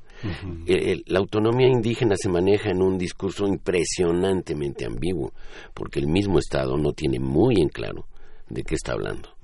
Esta cuestión va emparejada con la, dignidad personal y la dignidad colectiva. Por ejemplo, una hermana le dice a la otra frente a un marido golpeador, dice, ya ten dignidad, vete, ¿no? Y la hermana dice, pero ¿a dónde voy? ¿No?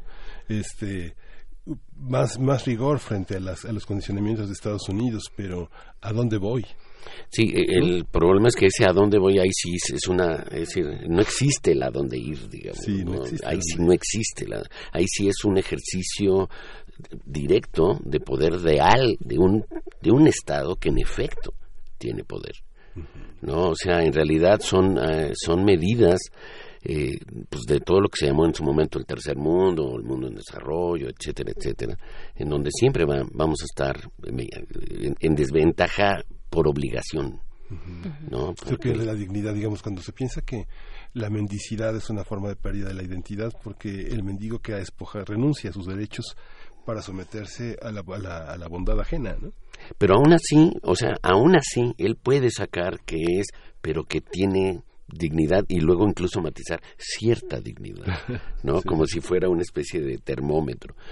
Eh, pero es parte también del ejercicio. Es decir, la, la, la, eh, para mí esta parte de la, de la dignidad sería una especie como de ungüento ideológico para, para prevenir el, el daño real o potencial que, recibe tanto el sujeto como ciertas colectividades.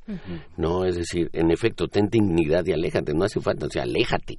O sea, pero el argumento de dignidad le mete una, una cuña para que efectivamente, digamos, en esa en ese ejemplo que das, las, la hermana golpeada reaccione, ¿no? Eh, asumiendo que no tiene dignidad. ¿No? Cuando, eh, eh, insisto, cuando eh, se mueven terrenos y son terrenos desde lo personal, muy personal, hasta la familia, el barrio y vas va subiendo, o sea, cuestiones incluso hasta gremiales, ¿no?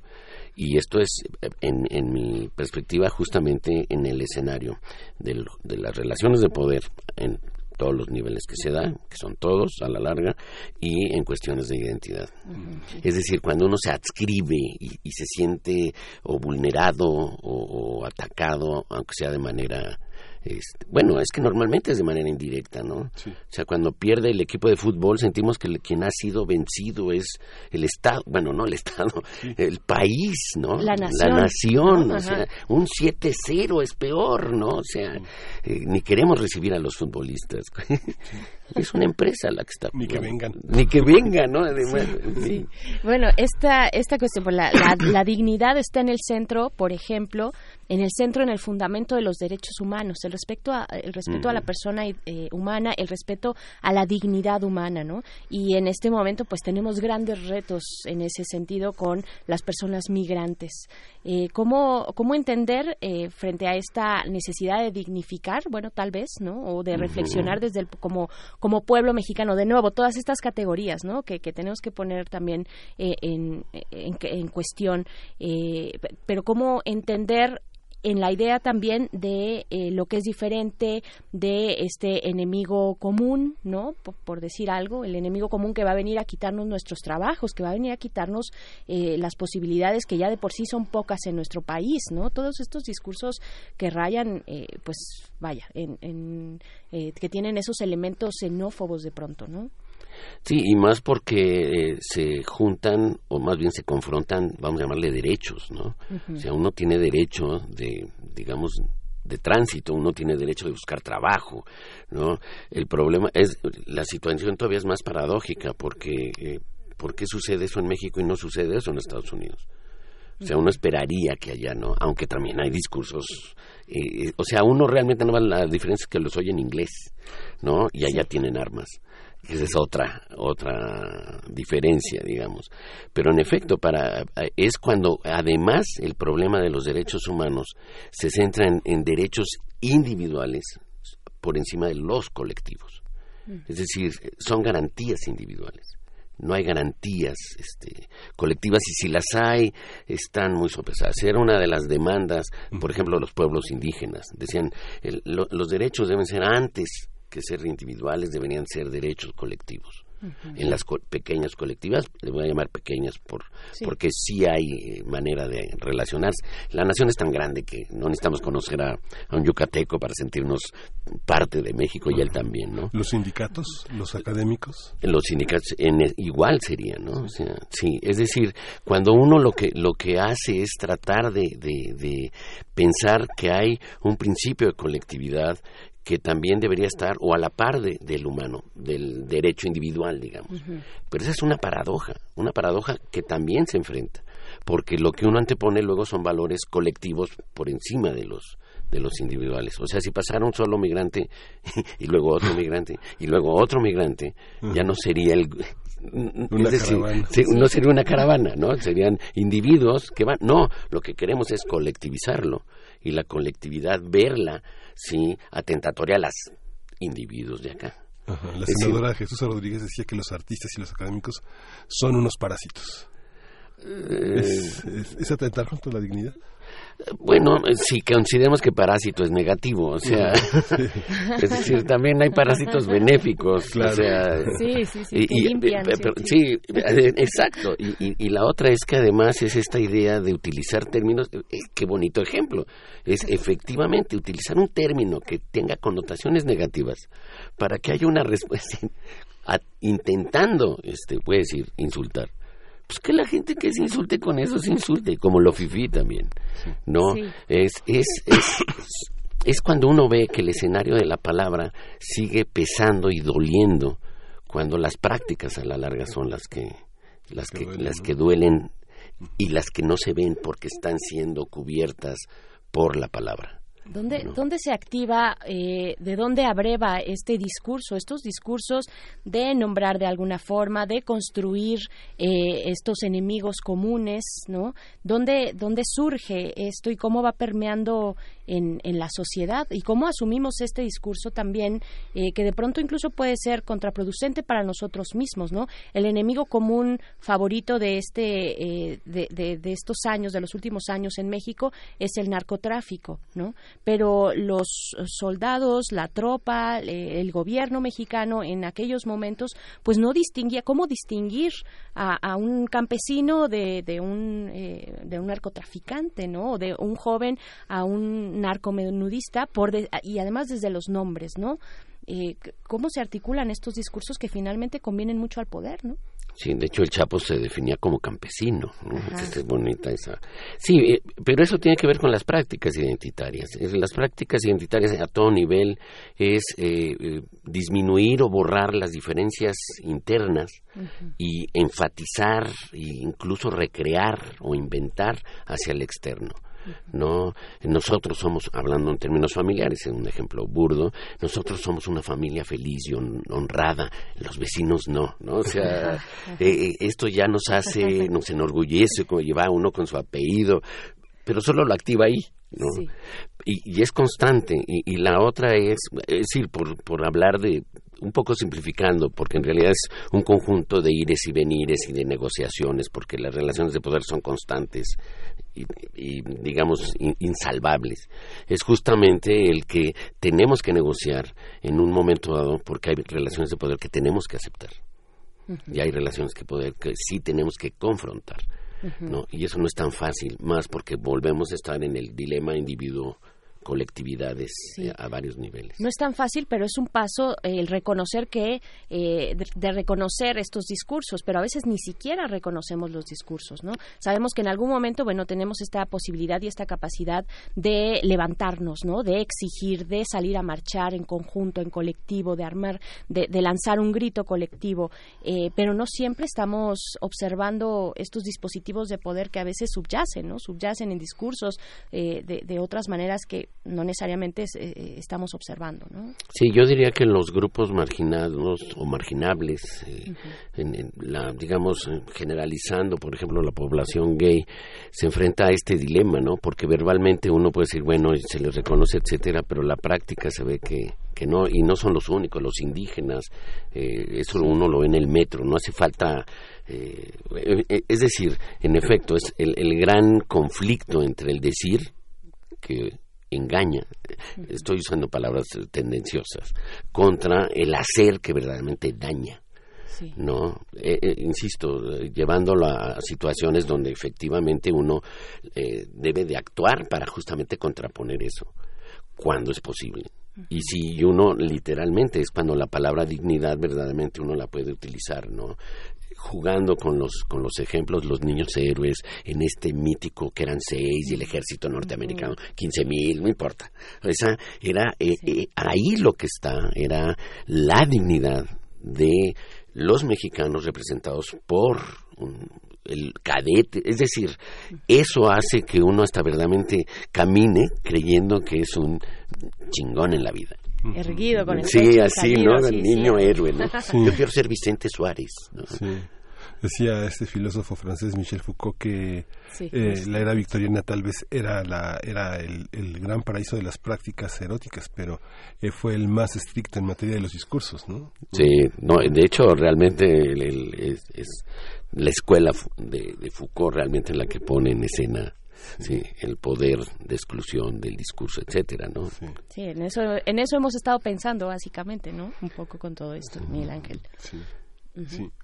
Leopoldo, y digamos, te- tenemos que acercar, ya nos acercamos peligrosamente al fin de la conversación. Ah, no, con- continuamos. Todavía podemos darle. Sí, esta parte de, digamos, de los discursos nacionalistas, justamente hoy quedan ma- em, con mayor evidencia los discursos culturales que fueron protagónicos, por ejemplo, los discursos nacionalistas. ¿Los discursos nacionalistas son portadores de valores auténticamente identitarios de un país o el punto que hemos alcanzado en México ya no permite pensar en una sola identidad? ¿Es un sueño guajiro de la, de la primera mitad del 20?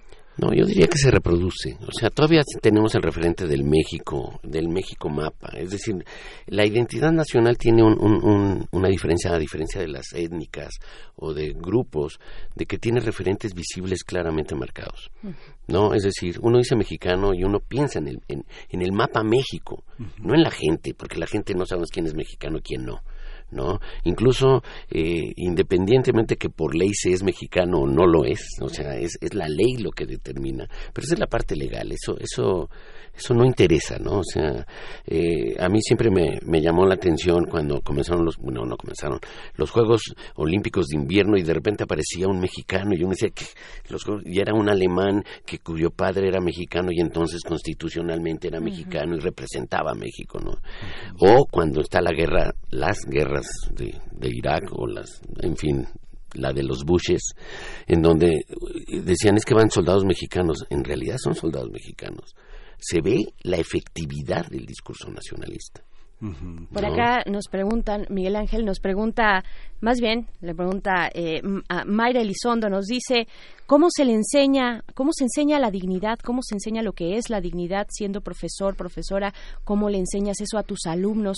Asumo que la escuela es básica para enseñar qué es ser digno, cómo se tiene, cómo se tienen actitudes dignas, cómo resolver problemas tomando en cuenta la dignidad. No te dejes, hijo, no te dejes, mamá. Sí, pero es justo. O sea, yo no diría la escuela, es todo espacio y es praxis. Es decir, no es discurso, la dignidad, la dignidad se dice, pero es el ser, el hacer, ¿no? Y no nada más la escuela. La escuela, eh, eh, yo para mí tendría otras funciones. De hecho, la escuela es la gran reproductora de la, de la conciencia nacional. Y, y los valores están en la familia. La escuela da valores nacionales en mi perspectiva y la he defendido siempre. Por, Cuando se propone, por ejemplo, educación indígena, uno dice, eh, porque contenidos étnicos, pero los contenidos étnicos son los de, los de la cotidianidad, no los de la escuela. ¿No? Pero bueno, y justo porque cómo, cómo enseñar algo que, que no tiene, que no se ve. Que no se ejerce cotidianamente. Que no, Sí, solo se activa hasta que hay un, un contrapeso o algo que se opone. O sea, uno no va caminando dignamente todo el tiempo, digamos, ¿no? O sea, uno va a caminar, puede ir caminando dignamente, pero va a caminar pensando en lo, y enfrentándose a la vida, hasta que algo se, se, se, como estamos haciendo cola y alguien se mete, ahí se aflora aparte, no, no, no pero también está la gachez, o sea, el, no, no, es que él es el, en fin, ¿no? Todas estas, estos, eh, digamos, enfrentamientos con la realidad cuando regresamos a las relaciones de poder que son las que están ahí constantemente. En las situaciones de emergencia, la solidaridad hace que los límites de la dignidad se borren, ¿no? Por ejemplo, no sé, darle de comer a la boca a un herido eh, y que el herido diga, bueno, yo puedo solo, bueno, no puedes solo, este no te preocupes, este, yo te doy, yo te asisto, yo te abrigo, yo te abrazo, yo te, yo te, te, te, arrullo, no sé, son esas cosas en las que la fragilidad del otro borra los límites de la dignidad. Bañar a un enfermo, cortarle las uñas. Las personas piensan que han perdido la dignidad. ¿Se pierde la dignidad frente al amor y a la solidaridad? No, realmente la rediriges y eso también es un decir. ¿eh? Yo diría que no. En realidad es, eh, son posturas ante, ante situaciones. Los ejemplos que das son más verdaderos y más, por ejemplo, en situaciones en donde eh, pudiera haber conflictos más serios, ¿no? Ayudar a, tu contrincante, por ejemplo, ¿no? Eh, eh, hay otras situaciones en, las que pensemos que eso no pasaría, hay una lucha sindical con el sindicato, con los patrones, etcétera, y de repente algo le pasa al patrón, sería muy miserable del sindicato dejar que se, no, o sea, es decir, la dignidad haría que hasta el, más radical, ojalá si fuera, sí, fuera y ayudara al, patrón, ¿no? Si, en caso que así fuera. Pero efectivamente también son posturas en donde uno dice no, porque también hay otra dignidad. Él me ha pisoteado durante mucho tiempo, ni, ni aún así voy a dejar. Es decir, se negocia mucho porque no hay un no hay un termómetro que mida eh, las, lo, lo, factible o no factible o lo defendible o no defendible. En el microcosmos chiquitito que representan las redes sociales, por ejemplo, donde a últimos meses nos hemos dado pues hasta con la cubeta, ¿no? Los que estamos ahí, los que todavía tenemos esa posibilidad y ese estómago de estar ahí, porque de verdad que ha sido han sido violentas las expresiones, eh, funciona muy bien cuando se hace, cuando se tiene un, un llamado a la unidad, ¿no? Ahora frente a Donald Trump, porque de otra manera nos estamos precisamente pegando eh, a, la menor provocación, ¿no? ¿Qué pasa? ¿Es efectivo este extraño enemigo? ¿Nos articula?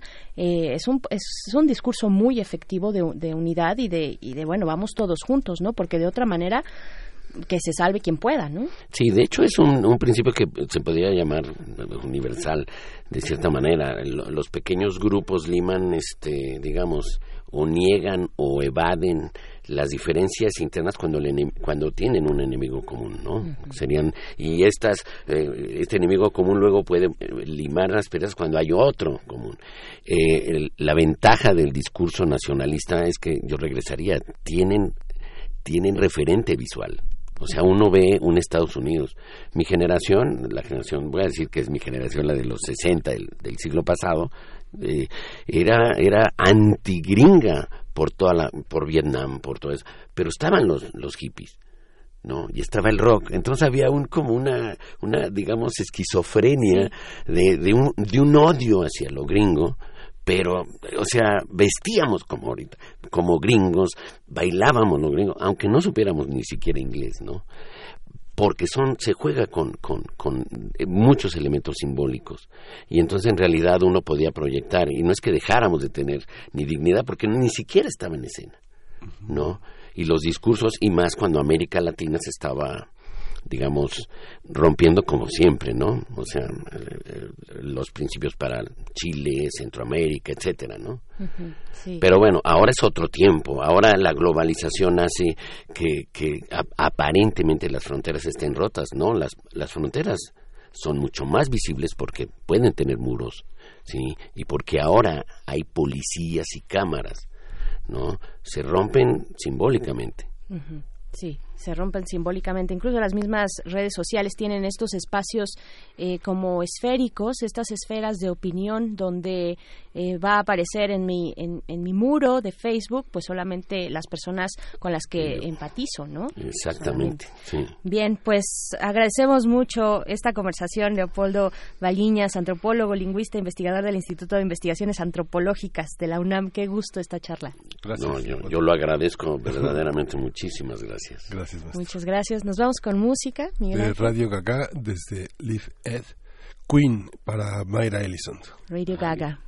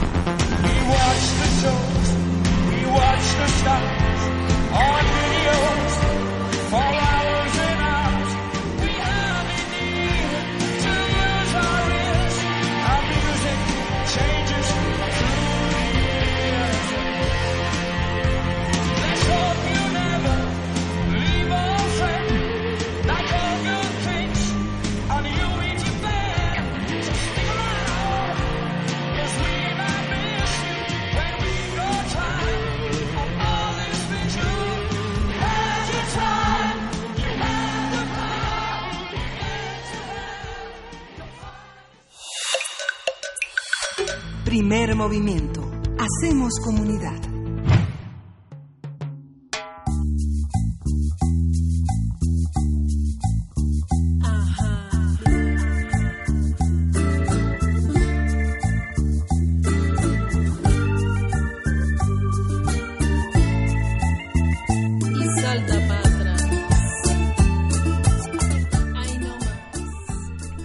ojalá, ojalá pudiera vivir siempre en un loop cumbiero como lo que estamos escuchando de fondo, Cumbia Loop de Salta para atrás. Y esto porque tenemos en la línea a Cecilia Pérez Urías, quien es directora de este grupo, Grupo Salta para atrás. ¿Cómo estás, Cecilia? Buenos días. Hola, ¿qué tal? Muy buenos días. Pues estamos aquí en cabina Miguel Ángel Quemain y Berenice Camacho para saludarte, para invitar también a nuestra audiencia al concierto que van a tener. Eh, cuéntanos, por favor, los detalles. Eh, claro que sí, pues lo invitamos este domingo a las 7 de la noche a un concierto que daremos en el Teatro El Vicio, que está en Coyoacán. Eh, Salta para atrás vamos a presentar, estamos cumpliendo siete años de que se formó la banda así que vamos a hacer un concierto especial presentando varias canciones que hemos hecho a lo largo de la trayectoria del grupo y pues nada, que están invitados, ojalá nos puedan acompañar por allá. Ajá, pues cuéntanos, ¿por qué se pusieron salta para atrás y cuál es esa tradición que lleva a una clasificación colonial de una manera de, este, de, de, presentarse, de la fisonomía? Son, son un dueto, Cecilia Pérez Urias y Diego Pérez. Eh, así es, bueno, somos un dueto, pero trabajamos en grupo eh, en casi todas las obras, es decir, que tenemos siempre invitados, ya sean músicos, actores o titiriteros, dependiendo de la obra, y justo por eso le pusimos salta para atrás al grupo, como retomando esta alusión a la mezcla o a la fusión, nada más que ahora nosotros lo retomamos como algo positivo, como que la mezcla de elementos, que es lo que conforman nuestra música y nuestras nuestros espectáculos multidisciplinarios, pues es lo que enriquecen también pues la cultura y van haciendo eh, nuevas nuevos estilos, nuevas formas de hacer las cosas. Claro, Cecilia, con estos siete años ya a cuestas eh, que festejamos también y les, les felicitamos, pues ¿qué, qué, qué se siente? ¿Qué, ¿Qué, se siente atravesar estos todos estos años, pues siendo teniendo una identidad propia, eh, teniendo eh, pues siendo haciendo música independiente, ¿no? Eh, claro que sí, pues sí, muchas gracias por las felicitaciones, estamos muy muy felices. Ha sido bien padre eh, trabajar de esto porque la música y las artes escénicas nos han permitido conocer muchísimos lugares, eh, espacios que yo creo que de otro modo no hubiéramos conocido y nos ha abierto mucho el mundo, ¿no? En, en cuanto a, a, las obras, a la música, a conocer estilos eh, de teatro, de títeres y también pues a conocer gente muy interesante a lo largo de este tiempo. Muy bien, pues ahí está. Recuérdanos, por favor, recuérdanos, eh, Cecilia. ¿Qué es lo que, bueno, primero invítanos, dinos, este, antójanos un poco, ¿qué es lo que vamos a escuchar? Tal vez eh, para aquellos que no conocen la música de Salta para atrás, ¿qué es lo que vamos a escuchar? Es un repertorio original. Ajá. Eh, bueno, el domingo vamos a tener eh, varios músicos en escena, unos musicazos, entonces no se lo pueden perder. Van a estar, eh, bueno, Diego Pérez Barreta en el contrabajo, Osvaldo Peñalosa en las percusiones, Paulina Garizurieta en la flauta, Maxim González en el saxofón, yo voy en la jarana y en la voz. Y va a haber eh, muchos arreglos de salta para atrás y también algo de improvisación, un poquito de, de teatro, pero muy poquito, más bien vamos a presentar música esta vez, justo para el festejo y pues eso que andamos con el con el grupo grandotote y va a estar va a ser un concierto muy especial de aniversario Oye Cecilia, y tener un tener músicos invitados de manera permanente no dificulta la, la, posibilidad de tener un repertorio. ¿Cuál es el cuál es el repertorio de Salta para atrás? Digamos, este el grupo como en su máxima pureza eh, existe, existe, digamos, un repertorio que nada más eh, pueda escucharse eh, con Diego y contigo?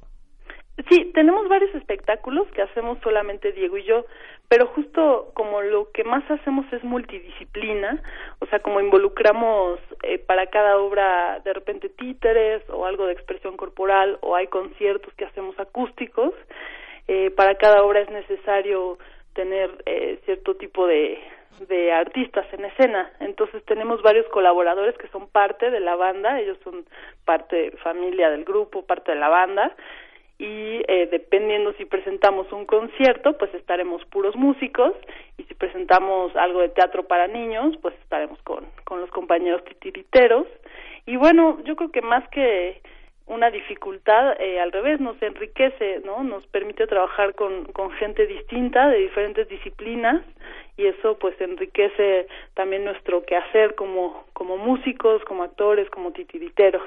Fantástico. Pues Cecilia Pérez Urías, de nuevo, eh, felicidades por estos siete años de camino eh, de Salta para atrás. Estarán en concierto este domingo 16 de junio en el Teatro Bar El Vicio, ahí en Madrid 13 en Coyoacán. Eh, nada más, confirma, confírmanos la hora. ¿Es a las 7 o 7.30? Es a las 7.30, pero les recomendamos llegar desde las 7 para que hagan bien su lugar. Perfecto, pues ahí está la invitación. Muchísimas gracias, Cecilia. Un abrazo. Vamos a escuchar, vamos a escuchar Doña Obenza de Salta para atrás. empiezo a vagualear. Mi raza reza que pedirá allí en el monte de caridad. No tiene tiempo, Reza que reza, ¿por qué será? Valles sonoros de pedregal, piedra por piedra el viento va. Y también queremos despedirnos de Radio Nicolaita. Nos escuchamos con ustedes el próximo lunes a partir de las 8 de la mañana. Ojalá puedan seguir, puedan seguir la transmisión a través de nuestro sitio. Eh, los dejamos con Salta para atrás.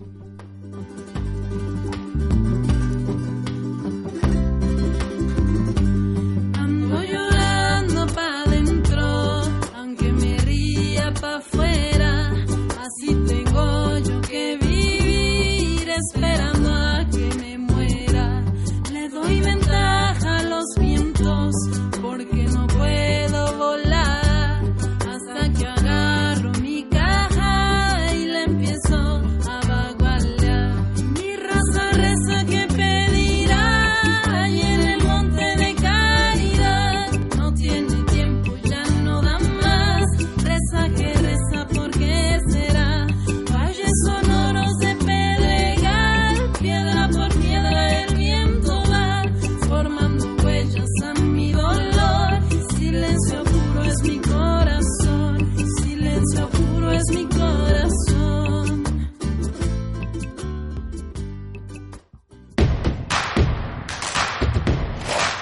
En redes sociales. Encuéntranos en Facebook como Primer Movimiento y en Twitter como arroba PMovimiento.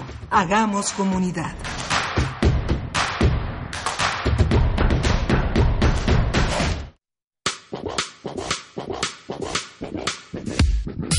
de abajo hacia arriba, de derecha a izquierda. Con muchas formas y colores pueden hacerte estallar, llorar y descubrir misterios. Llenos de creatividad, con mundos e información a explorar. Llega a las instalaciones de Radio UNAM el Tianguis de la Diversidad Textual, Los Otros Libros. 21, 22 y 23 de junio en Adolfo Prieto 133, Colonia del Valle, cerca del Metrobús Amores. No te pierdas las actividades de este maratón radiofónico y literario. Los otros libros. Radio UNAM, Experiencia Sonora.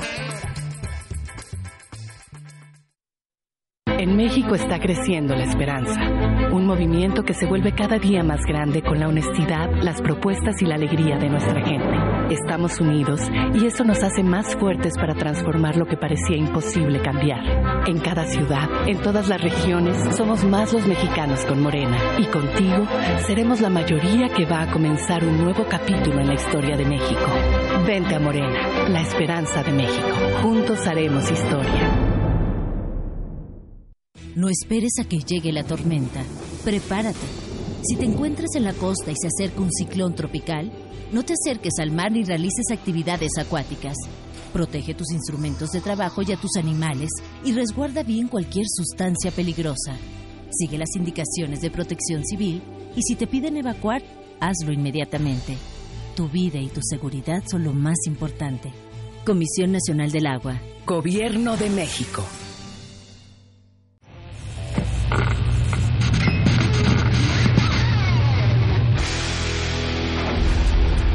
Por cortesía de cuando el rock dominaba el mundo, un minuto de...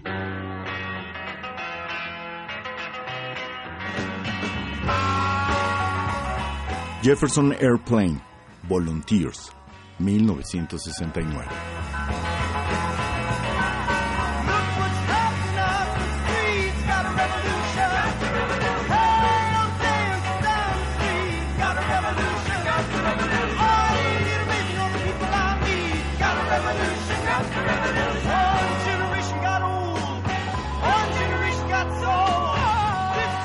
Escúchanos todos los viernes a las 18.45 horas por esta frecuencia, 96.1. Radio UNAM, Experiencia Sonora.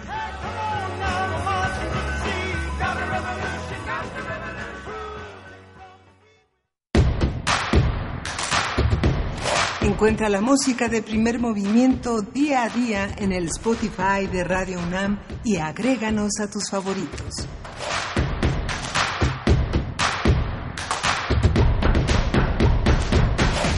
Son las nueve de la mañana con tres minutos, ya cuatro minutos de este viernes 14 de junio 2019, el día en que esta radiodifusora universitaria cumple 82 años de existencia, 82 años de permitirnos ustedes llegar hasta sus oídos. Agradecemos muchísimo los comentarios que nos dan, los abrazos, las felicitaciones que nos dan a través de nuestras redes sociales, a todas aquellas orejas, oídos, radioescuchas que están ahí siempre pendientes de la radio universitaria. Miguel Ángel Quemain, buenos días. Buenos días, 82 años se dice fácil y está con nosotros Benito Taibo, Benito Taibo, que es el director general de Radio UNAM y que es, eh, pues, ahora el alma de estas frecuencias. No, perdón, el alma son todos ustedes, me queda clarísimo. Eh, no, por favor, el alma son todos ustedes y son sin duda eh, todos los que hacen la radio y todos los que la escuchan. Una radio sin oyentes no existe, por lo tanto, perdón, pero me trajeron el aparatito y voy a hacerlo porque es, es, es, es una tradición. Cada año eh, tocamos eh, el eh, tenemos un, una suerte de xilófono que tiene un metalófono que tiene ah, marcadas las notas con las cuales se identifica nuestra emisora desde hace 82 años. Así que ahí va.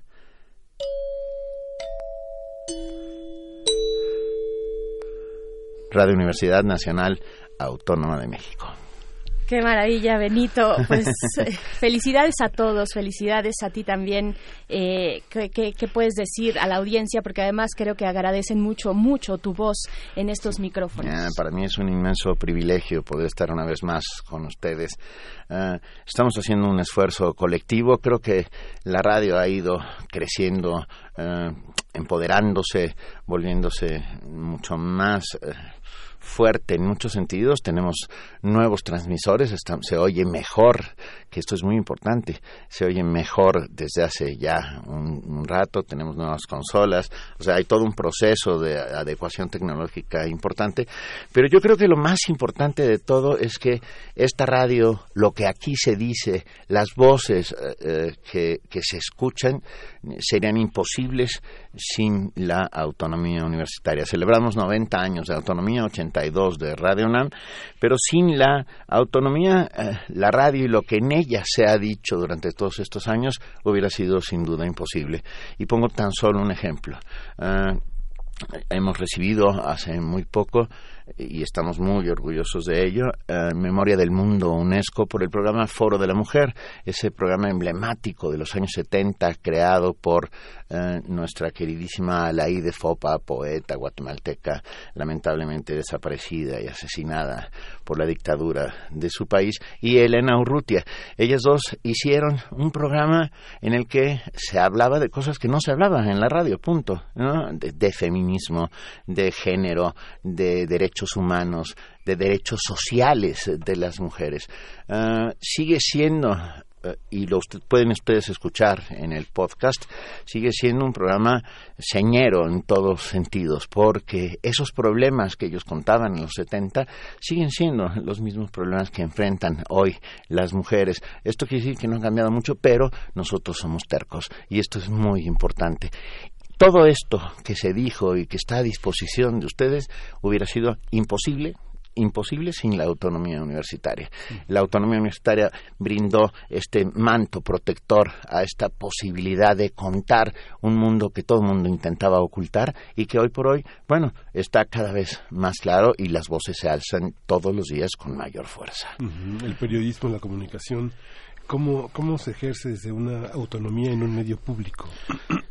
Bueno, creo que, hemos sido ejemplares en muchos sentidos y cuando hablo de hemos sido, quiero, me apunto y nos apuntamos todos a, al, poder cerrar los ojos y escuchar la voz imprescindible del maestro Granado Chapa en estos micrófonos, ¿no? Todos los días poniendo el punto sobre las IES, al maestro Tomás Mojarro. Por esta estación pasaron, y voy a una suerte de, de pequeña broma y citando eh, sin querer a Allen Ginsberg, las mejores mentes de nuestras muchas generaciones han pasado por estos micrófonos, desde Rulfo a Carlos Fuentes, a Max Aub, que fue el, el, que el que rehizo la radio, el que, el que metió en ella los radioteatros, que hoy están de nuevo aquí vivos eh, y coleando y, contando historias, eh, y sobre todo siendo y esto es lo más importante, la voz de la voz de los universitarios. Somos este espejo que transmite la voz de la voz de la universidad y no podemos menos que sentirnos muy orgullosos de ello. La UNAM significa este lugar privilegiado de generación de conciencia crítica, de generación de cultura, de generación de conocimiento, de generador de ciencia, ¿no? Que que sin ella no se entendería el país y no se entenderían los procesos democráticos que el país ha venido sufriendo a lo largo de su historia.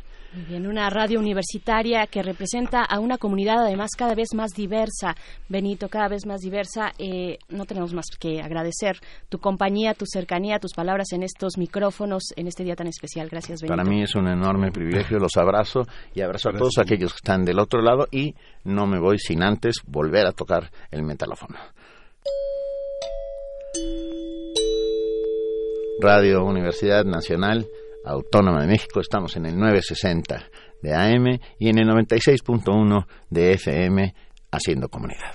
El 860 de AM nos acompañan también por allá. Lo dije mal, venga, perdón, lo lamento, perdón. Benito Taibo, director general de Radio UNAM, muchas gracias Benito. Nos vamos con la poesía necesaria porque eso tampoco para y es pertinente siempre en esta radiodifusora. Vamos para allá.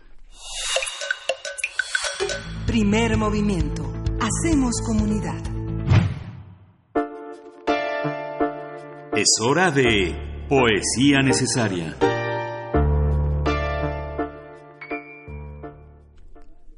Y bueno, eh, hablando de la diversidad, de lo que se eh, conjura aquí a través de estos micrófonos, a través de la comunidad universitaria, de la sociedad mexicana, eh, pues seguimos dando espacio a las letras de la diversidad que muchas veces Muchas de estas propuestas poéticas tienen en común la marginalidad desde la que se han vivido las distintas experiencias en cuanto a preferencias sexuales y expresiones de género en este que es el mes del orgullo. Hoy vamos a leer un trabajo muy conocido en algunas latitudes, el de Pedro Lamebel, escritor, cronista y artista plástico chileno. Era artista, pero también era de izquierda. Este, más que un poema, está escrito con la idea de ser un manifiesto que se presentó en un acto político en 1986 en Santiago de Chile y que critica la segregación de la homosexualidad, ese rincón al cual fue segregado por parte de la izquierda chilena. Se titula Hablo por mi diferencia y lo vamos a acompañar con la música de Estéreo Total, un dúo franco-alemán de electropunk pop con base en Berlín, que inició en 1933, eh, con una, eh, ellos se definen a sí mismos con el ritmo de Yeyetronic y en esta canción Baby Revolution hacen un cruce retador eh, entre la teoría marxista de la lucha de clases y la revolución sexual. Ellos dicen que no habrá revolución sin revolución sexual. La habitación es la última trinchera de la vida burguesa. La heterosexualidad es el opio de las masas. En fin, hay que pasar de la teoría a la praxis, es lo que nos dicen. Y pues bueno, vamos a dar lectura a esto que es de Pedro Lemebel, Manifiesto, hablo por mi diferencia. No soy Pasolini pidiendo explicaciones. No soy Ginsberg expulsado de Cuba. No soy un marica disfrazado de poeta. No necesito disfraz. Aquí está mi cara. Hablo por mi diferencia. Defiendo lo que soy y no soy tan raro. Me apesta la injusticia y sospecho de esta cueca democrática. Pero no me hable del proletariado, porque ser pobre y maricón es peor. Hay que ser ácido para soportarlo. Es darle un rodeo a los machitos de la esquina. Es un padre que te odia, porque al hijo se le dobla la, patita. Es tener una madre de manos tajeadas por el cloro, envejecidas de limpieza, de enfermo, acunándote de enfermo por malas costumbres, por mala suerte, como la dictadura, peor que la dictadura, porque la dictadura pasa y viene la democracia y detrásito el socialismo. Y entonces, ¿Qué harán con nosotros, compañero? ¿Nos amarrarán de las trenzas en fardos con destino a un sidario cubano? ¿Nos meterán en algún tren de ninguna parte, como en el barco del general Ibáñez? donde aprendimos a nadar, pero ninguno llegó a la costa. Por eso Valparaíso apagó sus luces rojas, por eso las casas de Caramba le brindaron una lágrima negra a los colizas comidos por las jaivas. Este año que la Comisión de Derechos Humanos no recuerda. Por eso, compañero, le pregunto, ¿existe aún el tren siberiano de la propaganda reaccionaria? ese tren que pasa por sus pupilas cuando mi voz se pone demasiado dulce. ¿Y usted qué hará con ese recuerdo de niños pajeándonos y otras cosas en las vacaciones de Cartagena? ¿El futuro será en blanco y negro? ¿El tiempo en noche y día laboral sin ambigüedades? ¿Habrá, ¿No habrá un maricón en alguna esquina desequilibrando el futuro de su hombre nuevo? ¿Van a dejarnos bordar de pájaros las banderas de la patria libre? El fusil se lo dejo a usted, que tiene la sangre fría. Y no es miedo, el miedo se me fue pasando, de atajar cuchillos en los sótanos sexuales donde anduve, y no se sienta agredido. Si le hablo de estas cosas y le miro el bulto, no soy hipócrita. ¿Acaso las tetas de una mujer no le hacen bajar la vista? ¿No cree usted que solo en la sierra algo se nos iba a ocurrir? Aunque después me odie por corromper su moral revolucionaria. ¿Tiene miedo de que se homosexualice la vida? Y no hablo de meterlo y sacarlo y sacarlo y meterlo solamente. Hablo de ternura, compañero. Usted no sabe cómo cuesta encontrar el amor en estas condiciones. Usted no sabe qué es cargar con esta lepra. La gente guarda la distancia. La gente comprende y dice, es marica pero escribe bien. Es marica pero es buen amigo. Súper buena onda. Pero no soy buena onda. Yo acepto al mundo sin pedirle esa buena onda. Pero igual se ríen. Tengo cicatrices de risas en la espalda. ¿Usted cree que pienso con el poto? y que al primer pillazo, parrillazo de la CNI lo iba a andar soltando todo? ¿No sabe que la hombría nunca la aprendí de los, en los cuarteles? Mi hombría me la enseñó la noche detrás de un poste. Esa hombría de la que usted se jacta, se la metieron en el regimiento, un milico asesino. De esos que aún están en el poder. Mi hombría no la recibí del partido, porque me rechazaron con risitas.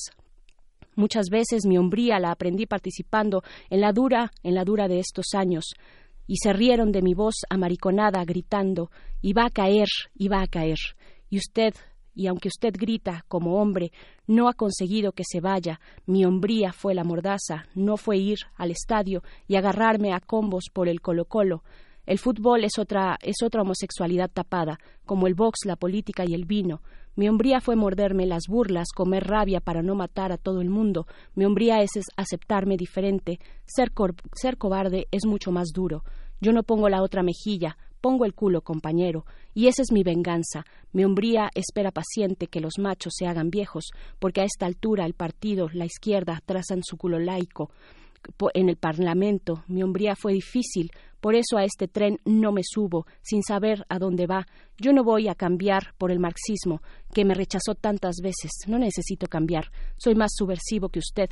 No voy a cambiar solamente porque los pobres y los ricos, a otro perro con ese hueso. Tampoco porque el capitalismo es injusto. En Nueva York los maricas se besan en la calle. Pero esa parte se la dejo a usted, que tanto le interesa que la revolución no se pudra del todo. A usted le doy este mensaje, y no es por mí, yo estoy viejo y su utopía es para las generaciones futuras. Hay tantos niños que van a nacer con una alita rota y yo quiero que vuelen, compañero, que su revolución les dé un pedazo de cielo rojo para que puedan volar.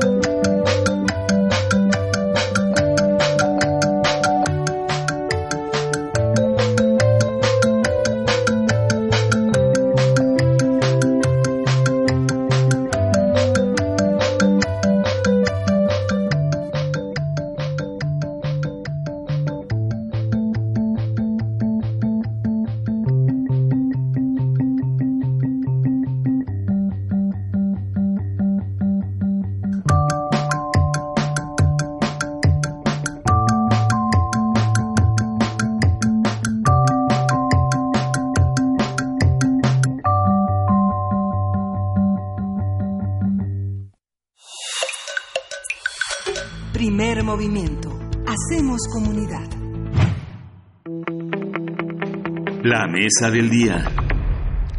Ismael Rodríguez fue un cineasta mexicano que incursionó desde muy joven en el séptimo arte. Nació en 1917 y murió en 2004.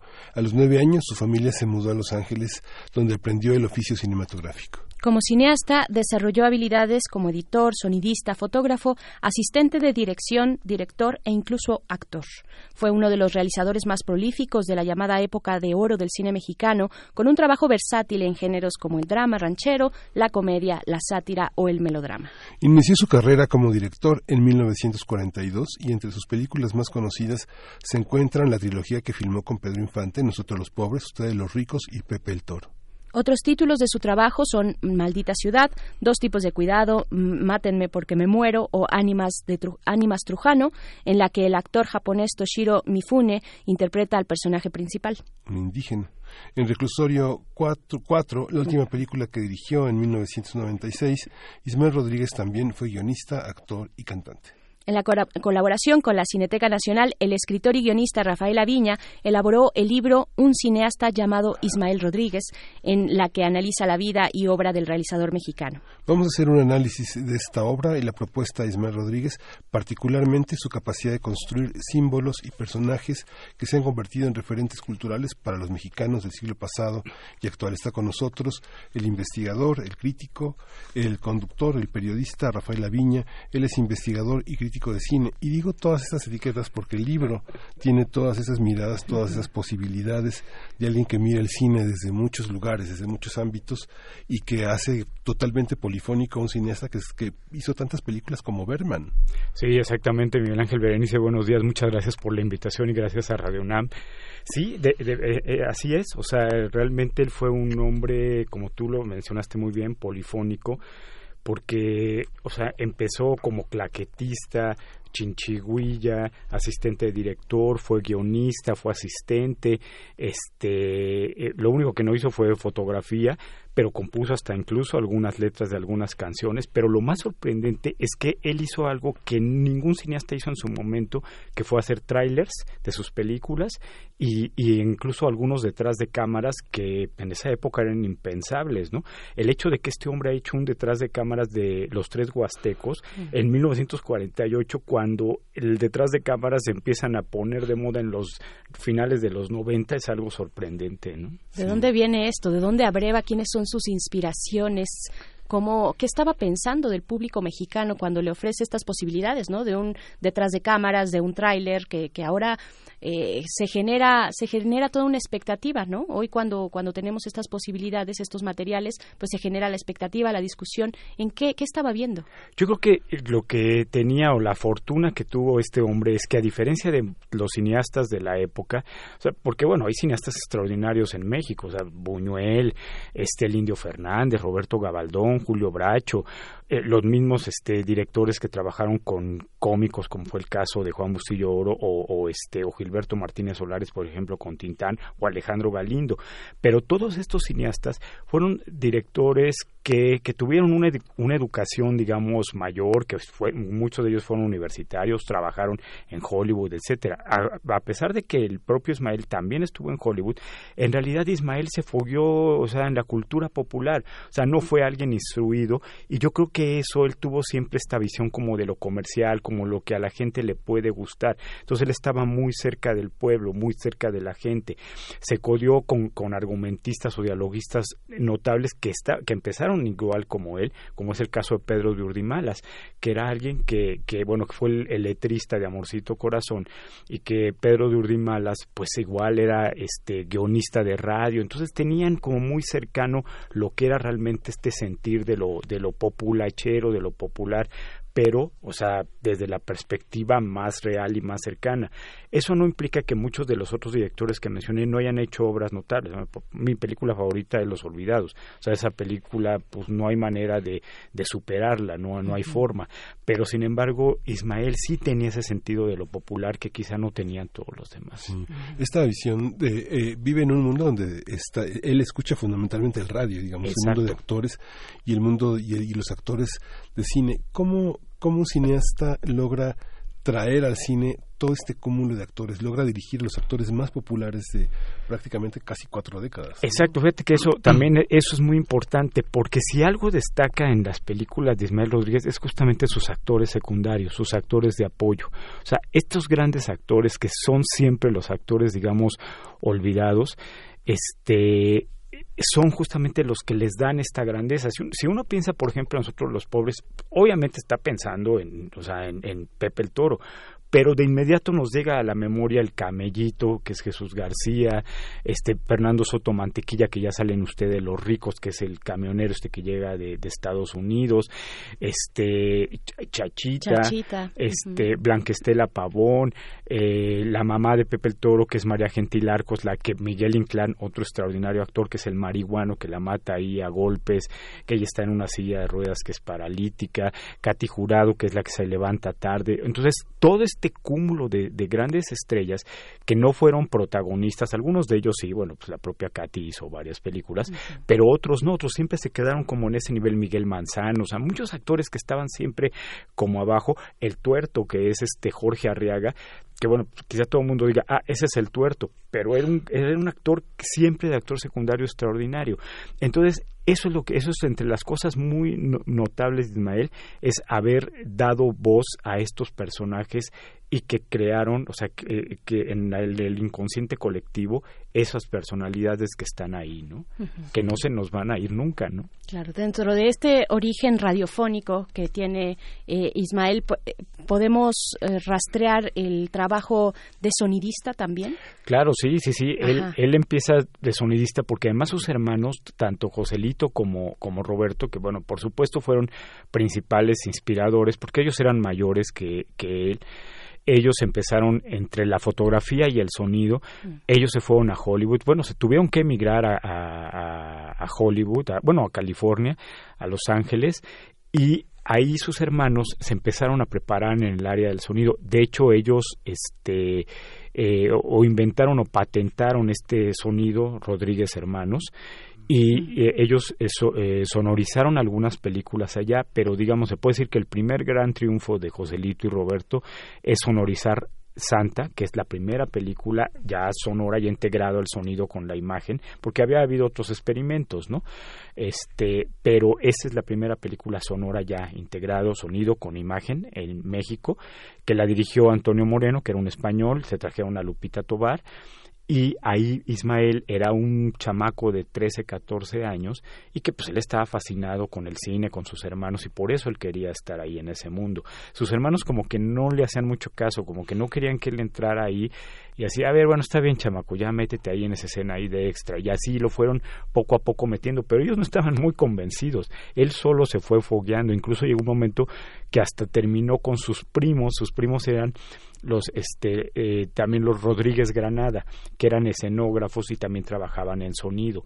Entonces estos primos también lo fueron jalando y lo fueron llevando. Hay anécdotas por ejemplo como, como la del tigre de Yautepec en donde este había una escena con Estela Inda que cortaron esa escena con Estela Inda porque era una escena donde se le veían los senos y entonces dijeron no esta escena está muy fuerte y la cortaron y, y, esa escena, él iba a dar el claquetazo y no lo dejaron porque era un menor de edad. Dijeron, no, tú no puedes ver a esta mujer aquí semidesnuda, por ejemplo, ¿no?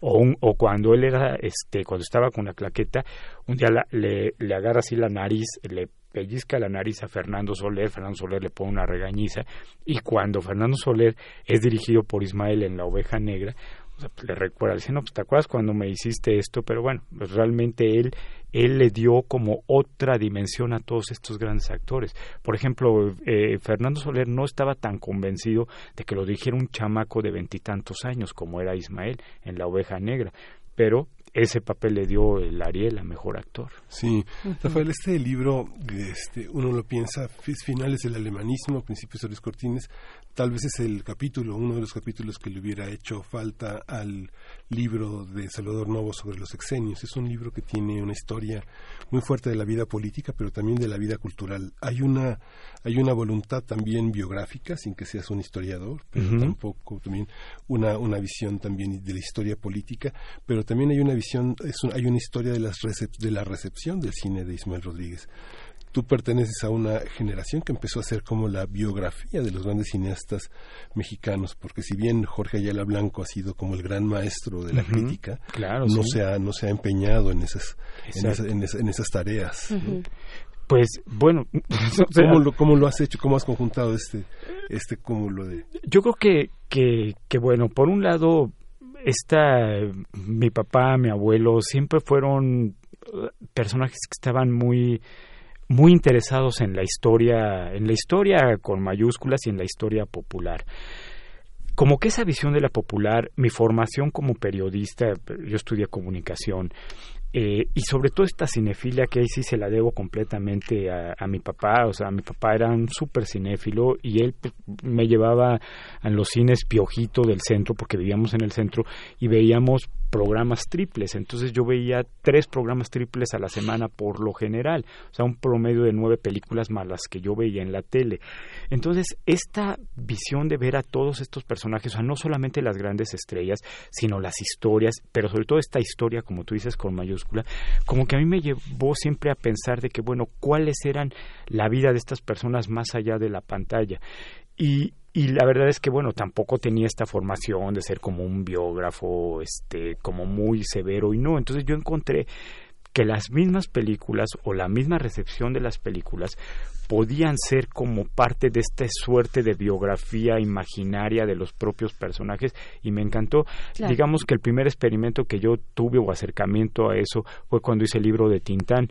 Fue un- ah, para mí fue alguna experiencia muy padre, pero después, por ejemplo, encontré cosas muy interesantes. La, la- la- bueno, yo siempre lo he dicho, la- las hemerotecas, o sea, siempre me dice la gente, o, es- o yo en per- personal, estamos obsesionados con los viajes en el tiempo y, y descubro que una hemeroteca es la mejor máquina del tiempo posible. Eh, vamos, Y- vamos a quedarnos en este, ajá, con esta idea de las hemerotecas, de lo que se encuentra ahí para hacer una breve pausa. Estamos eh, transmitiendo a través del 96.1 de FM, pero también del 860 de AM por allá eh, a quienes esperan todavía, tal vez que no se han en- enterado, quienes esperan el programa de la doctora Patricia Galeana, que bueno, tiene eh, en el 860 de AM, que tiene muchísimas, eh, por lo menos dos décadas de existir en esta radiodifusora, pues les avisamos que eh, la maestra Patricia va a regresar hasta, re- bueno, su programa regresa pasando vacaciones, por ahora no, por ahora ella ha anunciado pues que se fue llamada a un encargo internacional importante, se va de, eh, de se va a la, a la embajada de Colombia, entonces bueno,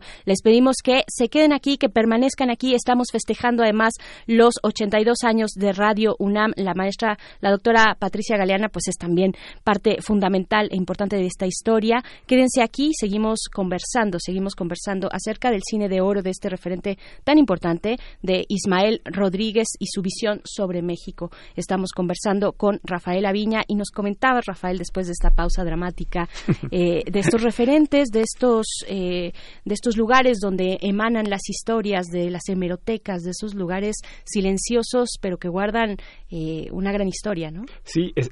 Por ejemplo, cuando yo a veces voy a la, voy a la hemeroteca, bueno, no a veces, porque voy mucho a, la- a la- a las hemerotecas, y, y lo que es sorprendente es que, por ejemplo, uno está abriendo los empastados de los periódicos, o sea, y literalmente el tiempo se te escurre entre las manos porque cae este polvito que poco a poco se va incluso deshaciendo del periódico y cuando lo veo, entonces es algo que entre que me fascina, que entre me emociona y entre que me angustia también de que esto eh, yo va a llegar un momento en que se va a acabar, pero me doy cuenta que ahí, o sea, es como ver el pasado, como estar presente en ese, en- estar presente en el pasado, aunque suena un poco paradójico, pero de pronto lo más fascinante es que no solamente eh, digamos, lo importante son estas referencias de encontrar, de que si las críticas de su momento, las entrevistas de su momento, sino todo lo que rodeaba y los anuncios publicitarios, este, los anuncios, este, los clasificados, por ejemplo, ¿no? Yo me encuentro con clasificados fascinantes, ¿no?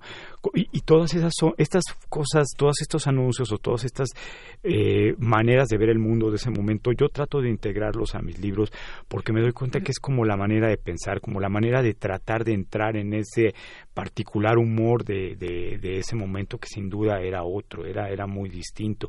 Y a Ismael, tú lo mencionabas, o sea, el alemanismo fue yo creo que parte importantísima en el cine de Ismael, porque justamente sus películas más importantes arrancan en el alemanismo. Los Tres Garcías del 46, cuando entra Miguel Alemán a la presidencia, y las y digamos las estas películas que son como con una ironía fuerte sobre el alemanismo que tiene que ver tanto dos o sea, este del rancho a la televisión como Maldita Ciudad, son películas que terminan con el alemanismo. De hecho, Maldita Ciudad está filmada en el conjunto Presidente Miguel Alemán. Este, y, y, son en realidad ironías sobre, sobre lo que pasaba. Quizá él no lo veía así, eh, o, a lo mejor no pensaba que estaba ironizando sobre la ironía, o, ironizando sobre la, el, el, el sexenio de Miguel Alemán pero la película, los personajes y la manera de verlo reflejan, ¿no? O sea, la corrupción, este, la migración del campo a la ciudad, este, eh, los espectáculos nocturnos, sea, todo esto que empezaba a crecer, la delincuencia, la criminalidad, o sea, todo eso empezó a crecer, así como creció la ciudad, como la ciudad se urbanizó, se modernizó, apareció ciudad universitaria, este, hubo nuevos hospitales, el viaducto, eh, la carretera Cuernavaca se abrió, así como eso, en esa misma medida creció la corrupción, creció la delincuencia, creció el crimen, y todo eso, o sea, eso no se hablaba, no se hablaba de eso, pero estaba ahí, está ahí. Si uno revisa la, la, la, nota roja de la época, si uno revisa los clasificados de la época, vemos que todo eso está ahí. Es algo como, como algo pulsante que está ahí creciendo, que se está, que está ebulliendo, ¿no? ¿Cuál es, ¿Cuál es también el papel, el impacto del el cine, de, de, este cine, del el cine de Ismael Rodríguez en la idiosincrasia mexicana, en esta, en esta visión eh, que, que de, de nación, porque además estaba construyendo la nación moderna mexicana, ¿no? Eh, exacto, en un momento en el que Miguel Alemán, por ejemplo, se construía esta, esta nación moderna, este, este México en donde el mismo presidente Miguel Alemán dijo que en, su toma de, posesión él dijo, ¿no? A partir de entonces todos los mexicanos, entre muchas otras cosas, ¿no? Los mexicanos van a van a poder fumar un puro, van a tener, van a manejar un Cadillac y van a ir a una corrida de toros, o sea, algo que, o sea, era algo así apoteósico impresionante. Pero en esa misma construcción del, del, urbanismo se insertan una película, como ejemplo, como la de Buñuel, que es Los Olvidados, que es como una bofetada a todo el discurso alemanista, pero también una otra película como Nosotros los pobres o ustedes los ricos, en donde él quizá de manera más ingenua estaba tratando de mostrar estas diferencias sociales, ¿no? O sea, los pobres son buenos, son buena onda, son solidarios, este, están en las peores situaciones y los ricos, bueno, pues van a, van a sufrir porque no tienen este este, esa, esa cohesión del barrio, ¿no? Al final, de ustedes los ricos, cuando llega Mimi Derba, otra actriz este, que primero fue directora y productora en el cine silente y que después se volvió en estas de las grandes actrices de, actrices de cuadro, que por cierto aprovecho para invitar a una gran exposición que está que, que la Filmoteca que hizo el Centro de Documentación, una curaduría de Antonia Rojas en el Tribunal Superior de Justicia en Niños Héroes 155, hay esta exposición y menciono lo de Niños Héroes porque ahí, en, justamente ahí enfrente, ahí, ahí nació Ismael Rodríguez, ah. en esa en esa calle, ¿no? Entonces, eh, cuando ella llega al final, eh, eh, cuando están todos los pobres de la vecindad, y ella dice, este, yo estoy muy sola con todos mis millones, pero ustedes son buenos y espero que tengan un lugar para mí en su corazón. Era un discurso muy ingenuo, pero era una manera de poder empatar esta visión social tan fuerte que estaba creciendo. ¿no? Ahí, Rafael, ¿cómo, cómo se, hay una visión, hay una preocupación de Isabel Rodríguez por la televisión. La televisión es algo además que se ve en las películas, ¿no? La gente, en algunas películas está la televisión ahí, en algunas escenas llegan y la pagan, en otras llegan y la prenden. pero ¿Cómo se apropió la, televisión comercial de este cine? ¿no? Digamos que mucho de este cine se vio, como, como tú bien decías, había grandes fusiones en la, en la televisión, en Canal 4, en Canal 5. Muchas de estas películas las vimos. ¿Cómo se lo apropió? ¿Y qué papel jugó la televisión este, pública. Por ejemplo, también Cine del Once fue un lugar, en, un espacio en el que se vio mucho de este cine, tal vez no el que más le interesa a la televisión comercial, pero claro. ¿cómo, cómo se da esta conjunción? Sí, eh, justamente cuando, o sea, la televisión es, es fundamental en la historia del cine, parece una cosa absurda, pero es verdad, porque justamente cuando la televisión empieza a crecer, pocos directores con esta sagacidad como Ismael se dio cuenta de eso, se dio cuenta que la televisión iba a ser un medio que iba por terminar por comerse al cine.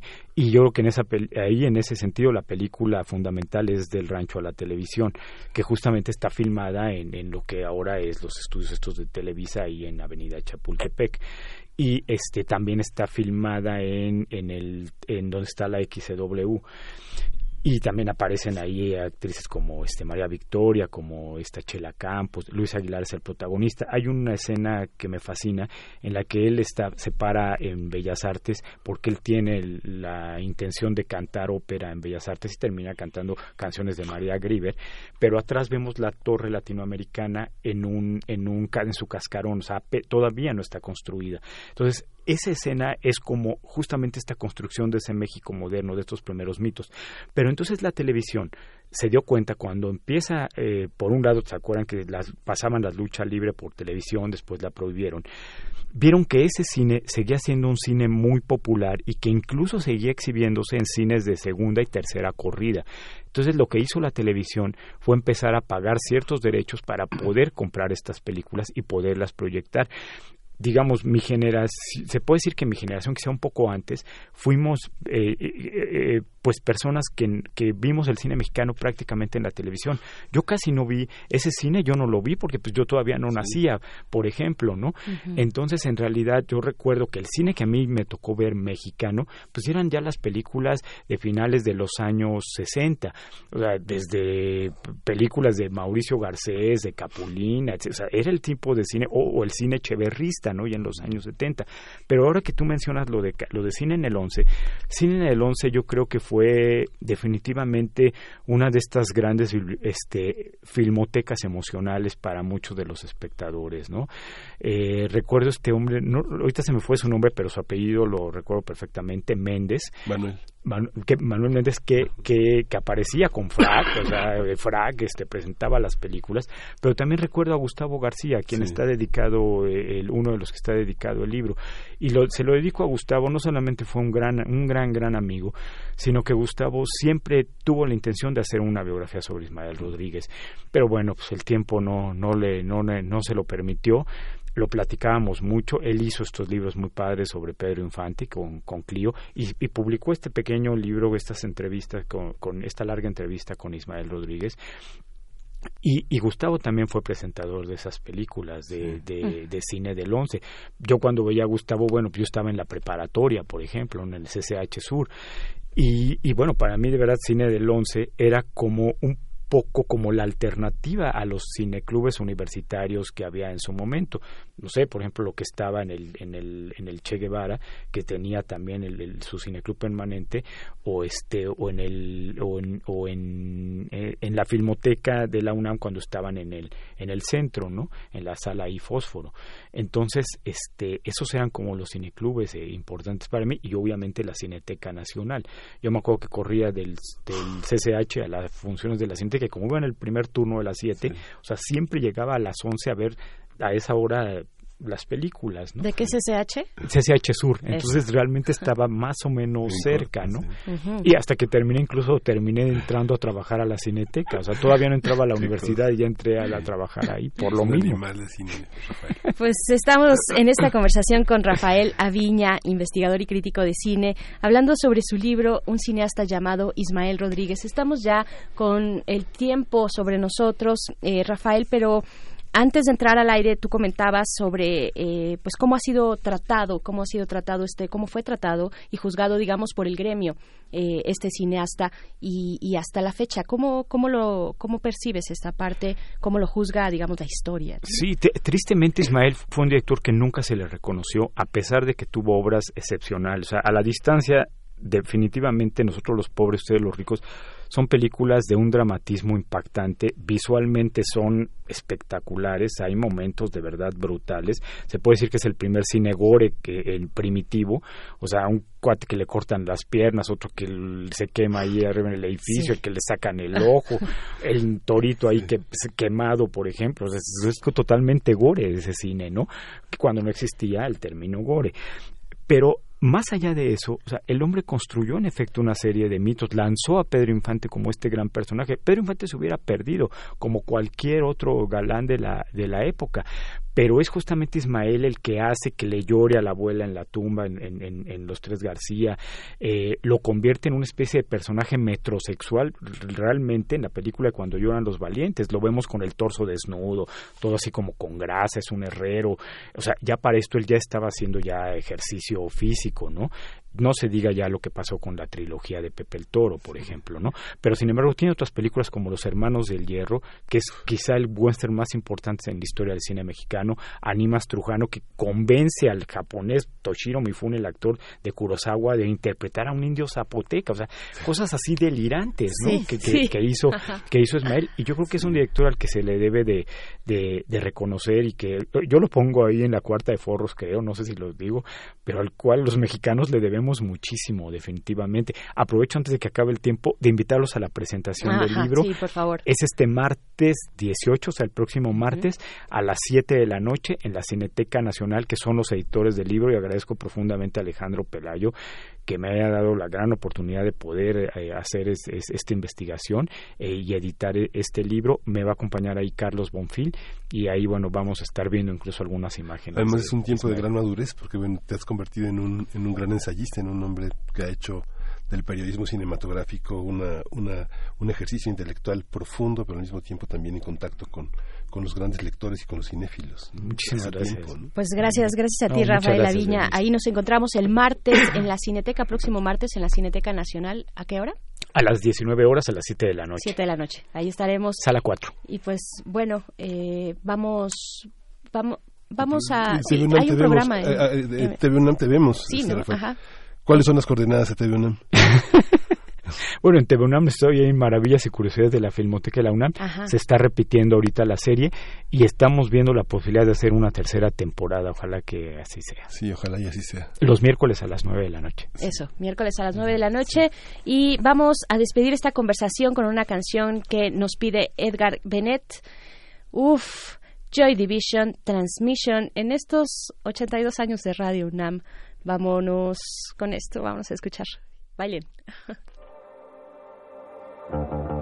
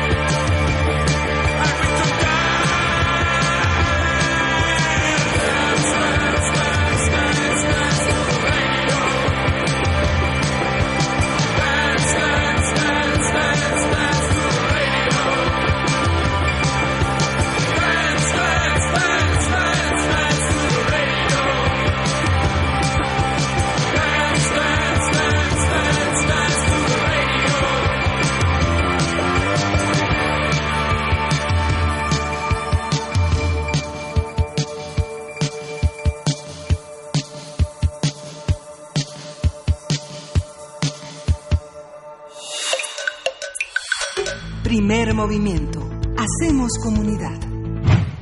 Son las 9 con 51 minutos de la mañana de este viernes 14 de junio de 2019. Nos quedan pocos minutos en este día de aniversario de Radio UNAM para festejar también otro aniversario, los 80 años del Instituto Nacional de Antropología e Historia, que va a tener una, una magna jornada cultural y está en la línea el maestro Joel Santos Ramírez, quien es arqueólogo e investigador, secretario general del Sindicato de Profesores de Investigación Científica y Docencia, precisamente del INA. Bienvenido, maestro Joel Santos Santos, buenos días. Hola, ¿qué tal? Muy buenos días. Saludos. Hola, Joel, mucho gusto. Pues cuéntanos, por favor, invítanos, invita a la audiencia en estos 80 años de Lina, ¿qué es lo que va a haber? Bueno, pues es todo un gusto el poder hacer esta invitación de comunidad a comunidad del Instituto Nacional de Antropología e Historia a la comunidad universitaria a una jornada cultural que hemos preparado este domingo, 16 de junio, en el Museo Nacional de Antropología con motivo de la conmemoración de los 80 años de nuestro instituto, un evento que organizamos los trabajadores, los sindicatos del instituto, el sindicato de investigadores, el sindicato de arquitectos y conservadores y el sindicato nacional democrático de trabajadores de la Secretaría de Cultura, sección Ciudad de México.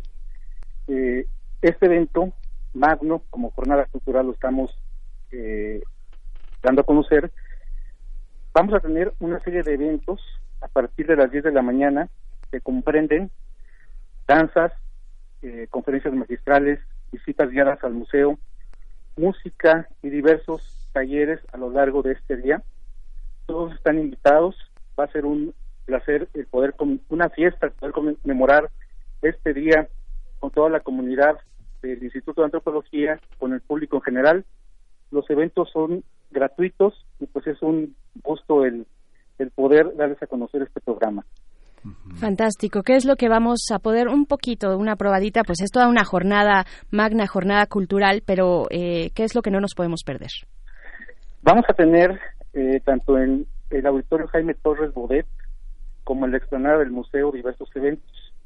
En el auditorio vamos a tener ponencias, compañeros investigadores reconocidos, eh, donde van a exponer las diversas disciplinas de la antropología y de la historia eh, que comprende el instituto por las líneas de investigación que llevamos a cabo en el INA. Vamos a tener exposiciones de compañeros como Iván Franco, Manuel Gándara hablando del patrimonio cultural, eh, una aproximación a la historia del Museo de Antropología a través de Alejandro Villalobos, un poco de, significados de la historia y en historia a través de a través del compañero Cuauhtémoc Velasco, muy bien. La compañera eh, Noemí Castillo, quien es una de nuestros investigadores de mayor antigüedad en el INA, nos expondrá sus resultados de las últimas investigaciones que está realizando en Tehuacán, en su proyecto arqueológico. Eh, un trabajo excepcional de restos óseos en cuanto al estudio de patologías del compañero José Concepción, el maestro Javier Guerrero nos hablará de China y la encrucijada en la cuarta transformación. Ay, eso, eso va a estar bueno, va a estar Muy bueno. interesante. ¿Dónde podemos consultar, dónde podemos consultar todo este programa, eh, maestro Joel Santos? Mira, el programa lo, lo pueden consultar, está en nuestra página de Facebook, que se llama Antropólogos e Historiadores, así todo junto, pegado.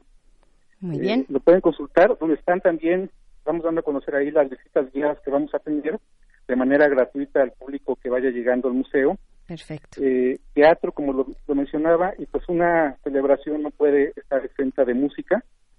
Tendremos a la Orquesta Iberoamericana con eh, la directora Liz Ceniceros, así como un mariachi, un mariachi que va a ser un evento muy su generis porque eh, va a ser comentado toda la instrumentación y las composiciones que se van a estar este, y Eh, quien va a hacer esos comentarios va a ser Jesús Jauregui, compañero investigador también de Lina, quien tuvo mucho que ver para la declaratoria del mariachi como patrimonio de la humanidad. Perfecto, pues ahí está, ahí está esta invitación, maestro Joel Santos Ramírez, arqueólogo e investigador, esta invitación a la magna jornada cultural por los 80 años de Lina. Muchísimas gracias por compartirla con nuestra audiencia, con la audiencia que también es suya, la de Radio UNAM. Muchas gracias, buen día. Muchas gracias, los esperamos este domingo. Claro que sí, claro que sí.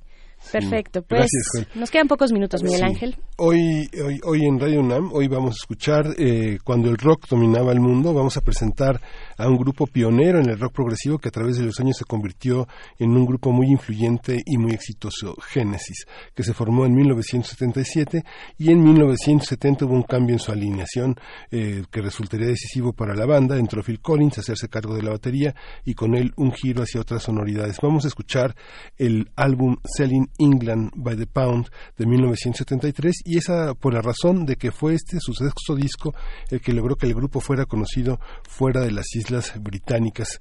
Todo esto pre-Brexit, cuando el rock dominaba el mundo todos los viernes a las 18.45 horas por la frecuencia de Radio UNAM 96.1 de FM. La idea musical es de Jaime Casillas. Y bueno, vamos a dejarlos con una selección de Génesis con la cual nos vamos a despedir. Nos vamos a despedir, no sin antes invitarles también hoy en Radio UNAM en la sala Julián Carrillo con, el, con el equipo de Intersecciones tendremos un concierto en vivo eh, en, pues en, aniversario y en eh, festejo de estos 82 años de la radio universitaria que se cumplen hoy 14 de junio. También recordarles, recordarles, bueno, esto será a las 21 horas, a las 9 de la noche, aquí en la sala Julián Carrillo de Radio UNAM. Y también queremos recordarles que eh, la, la doctora Patricia Galeana, ustedes lo saben, con su programa que lleva tanto tiempo, otras, otras voces de la historia, no, pues no está ya aquí con, eh, se, fue, se fue a Colombia a este encargo importante que tiene por parte del, nuevo gobierno, pero sí regresando de vacaciones estará de nuevo el programa con otras voces. En cuanto tengamos muchos más detalles, se los daremos a conocer para que sigan haciendo comunidad por allá también en el 860 de la AM todos los viernes a partir de las nueve y media de la noche, como se acostumbraba ya después de tantos años este programa con la doctora Patricia Galeana. Y la fidelidad del radio escucha consiste en escuchar el programa aunque no se esté transmitiendo y aunque no esté el radio prendido. Así es.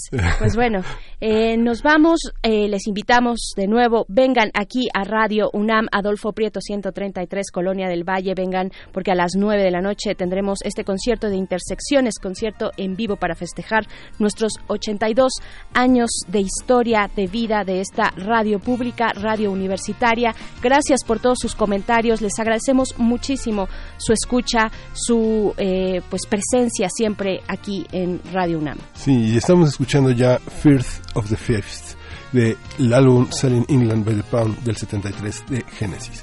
Esto fue primer movimiento. El mundo desde la universidad.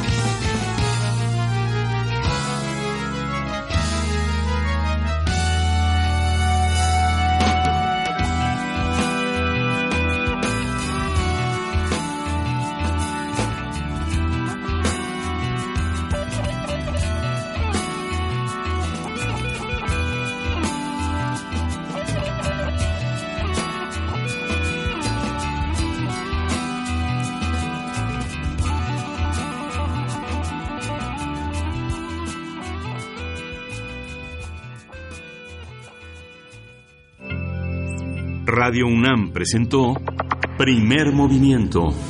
El mundo desde la universidad.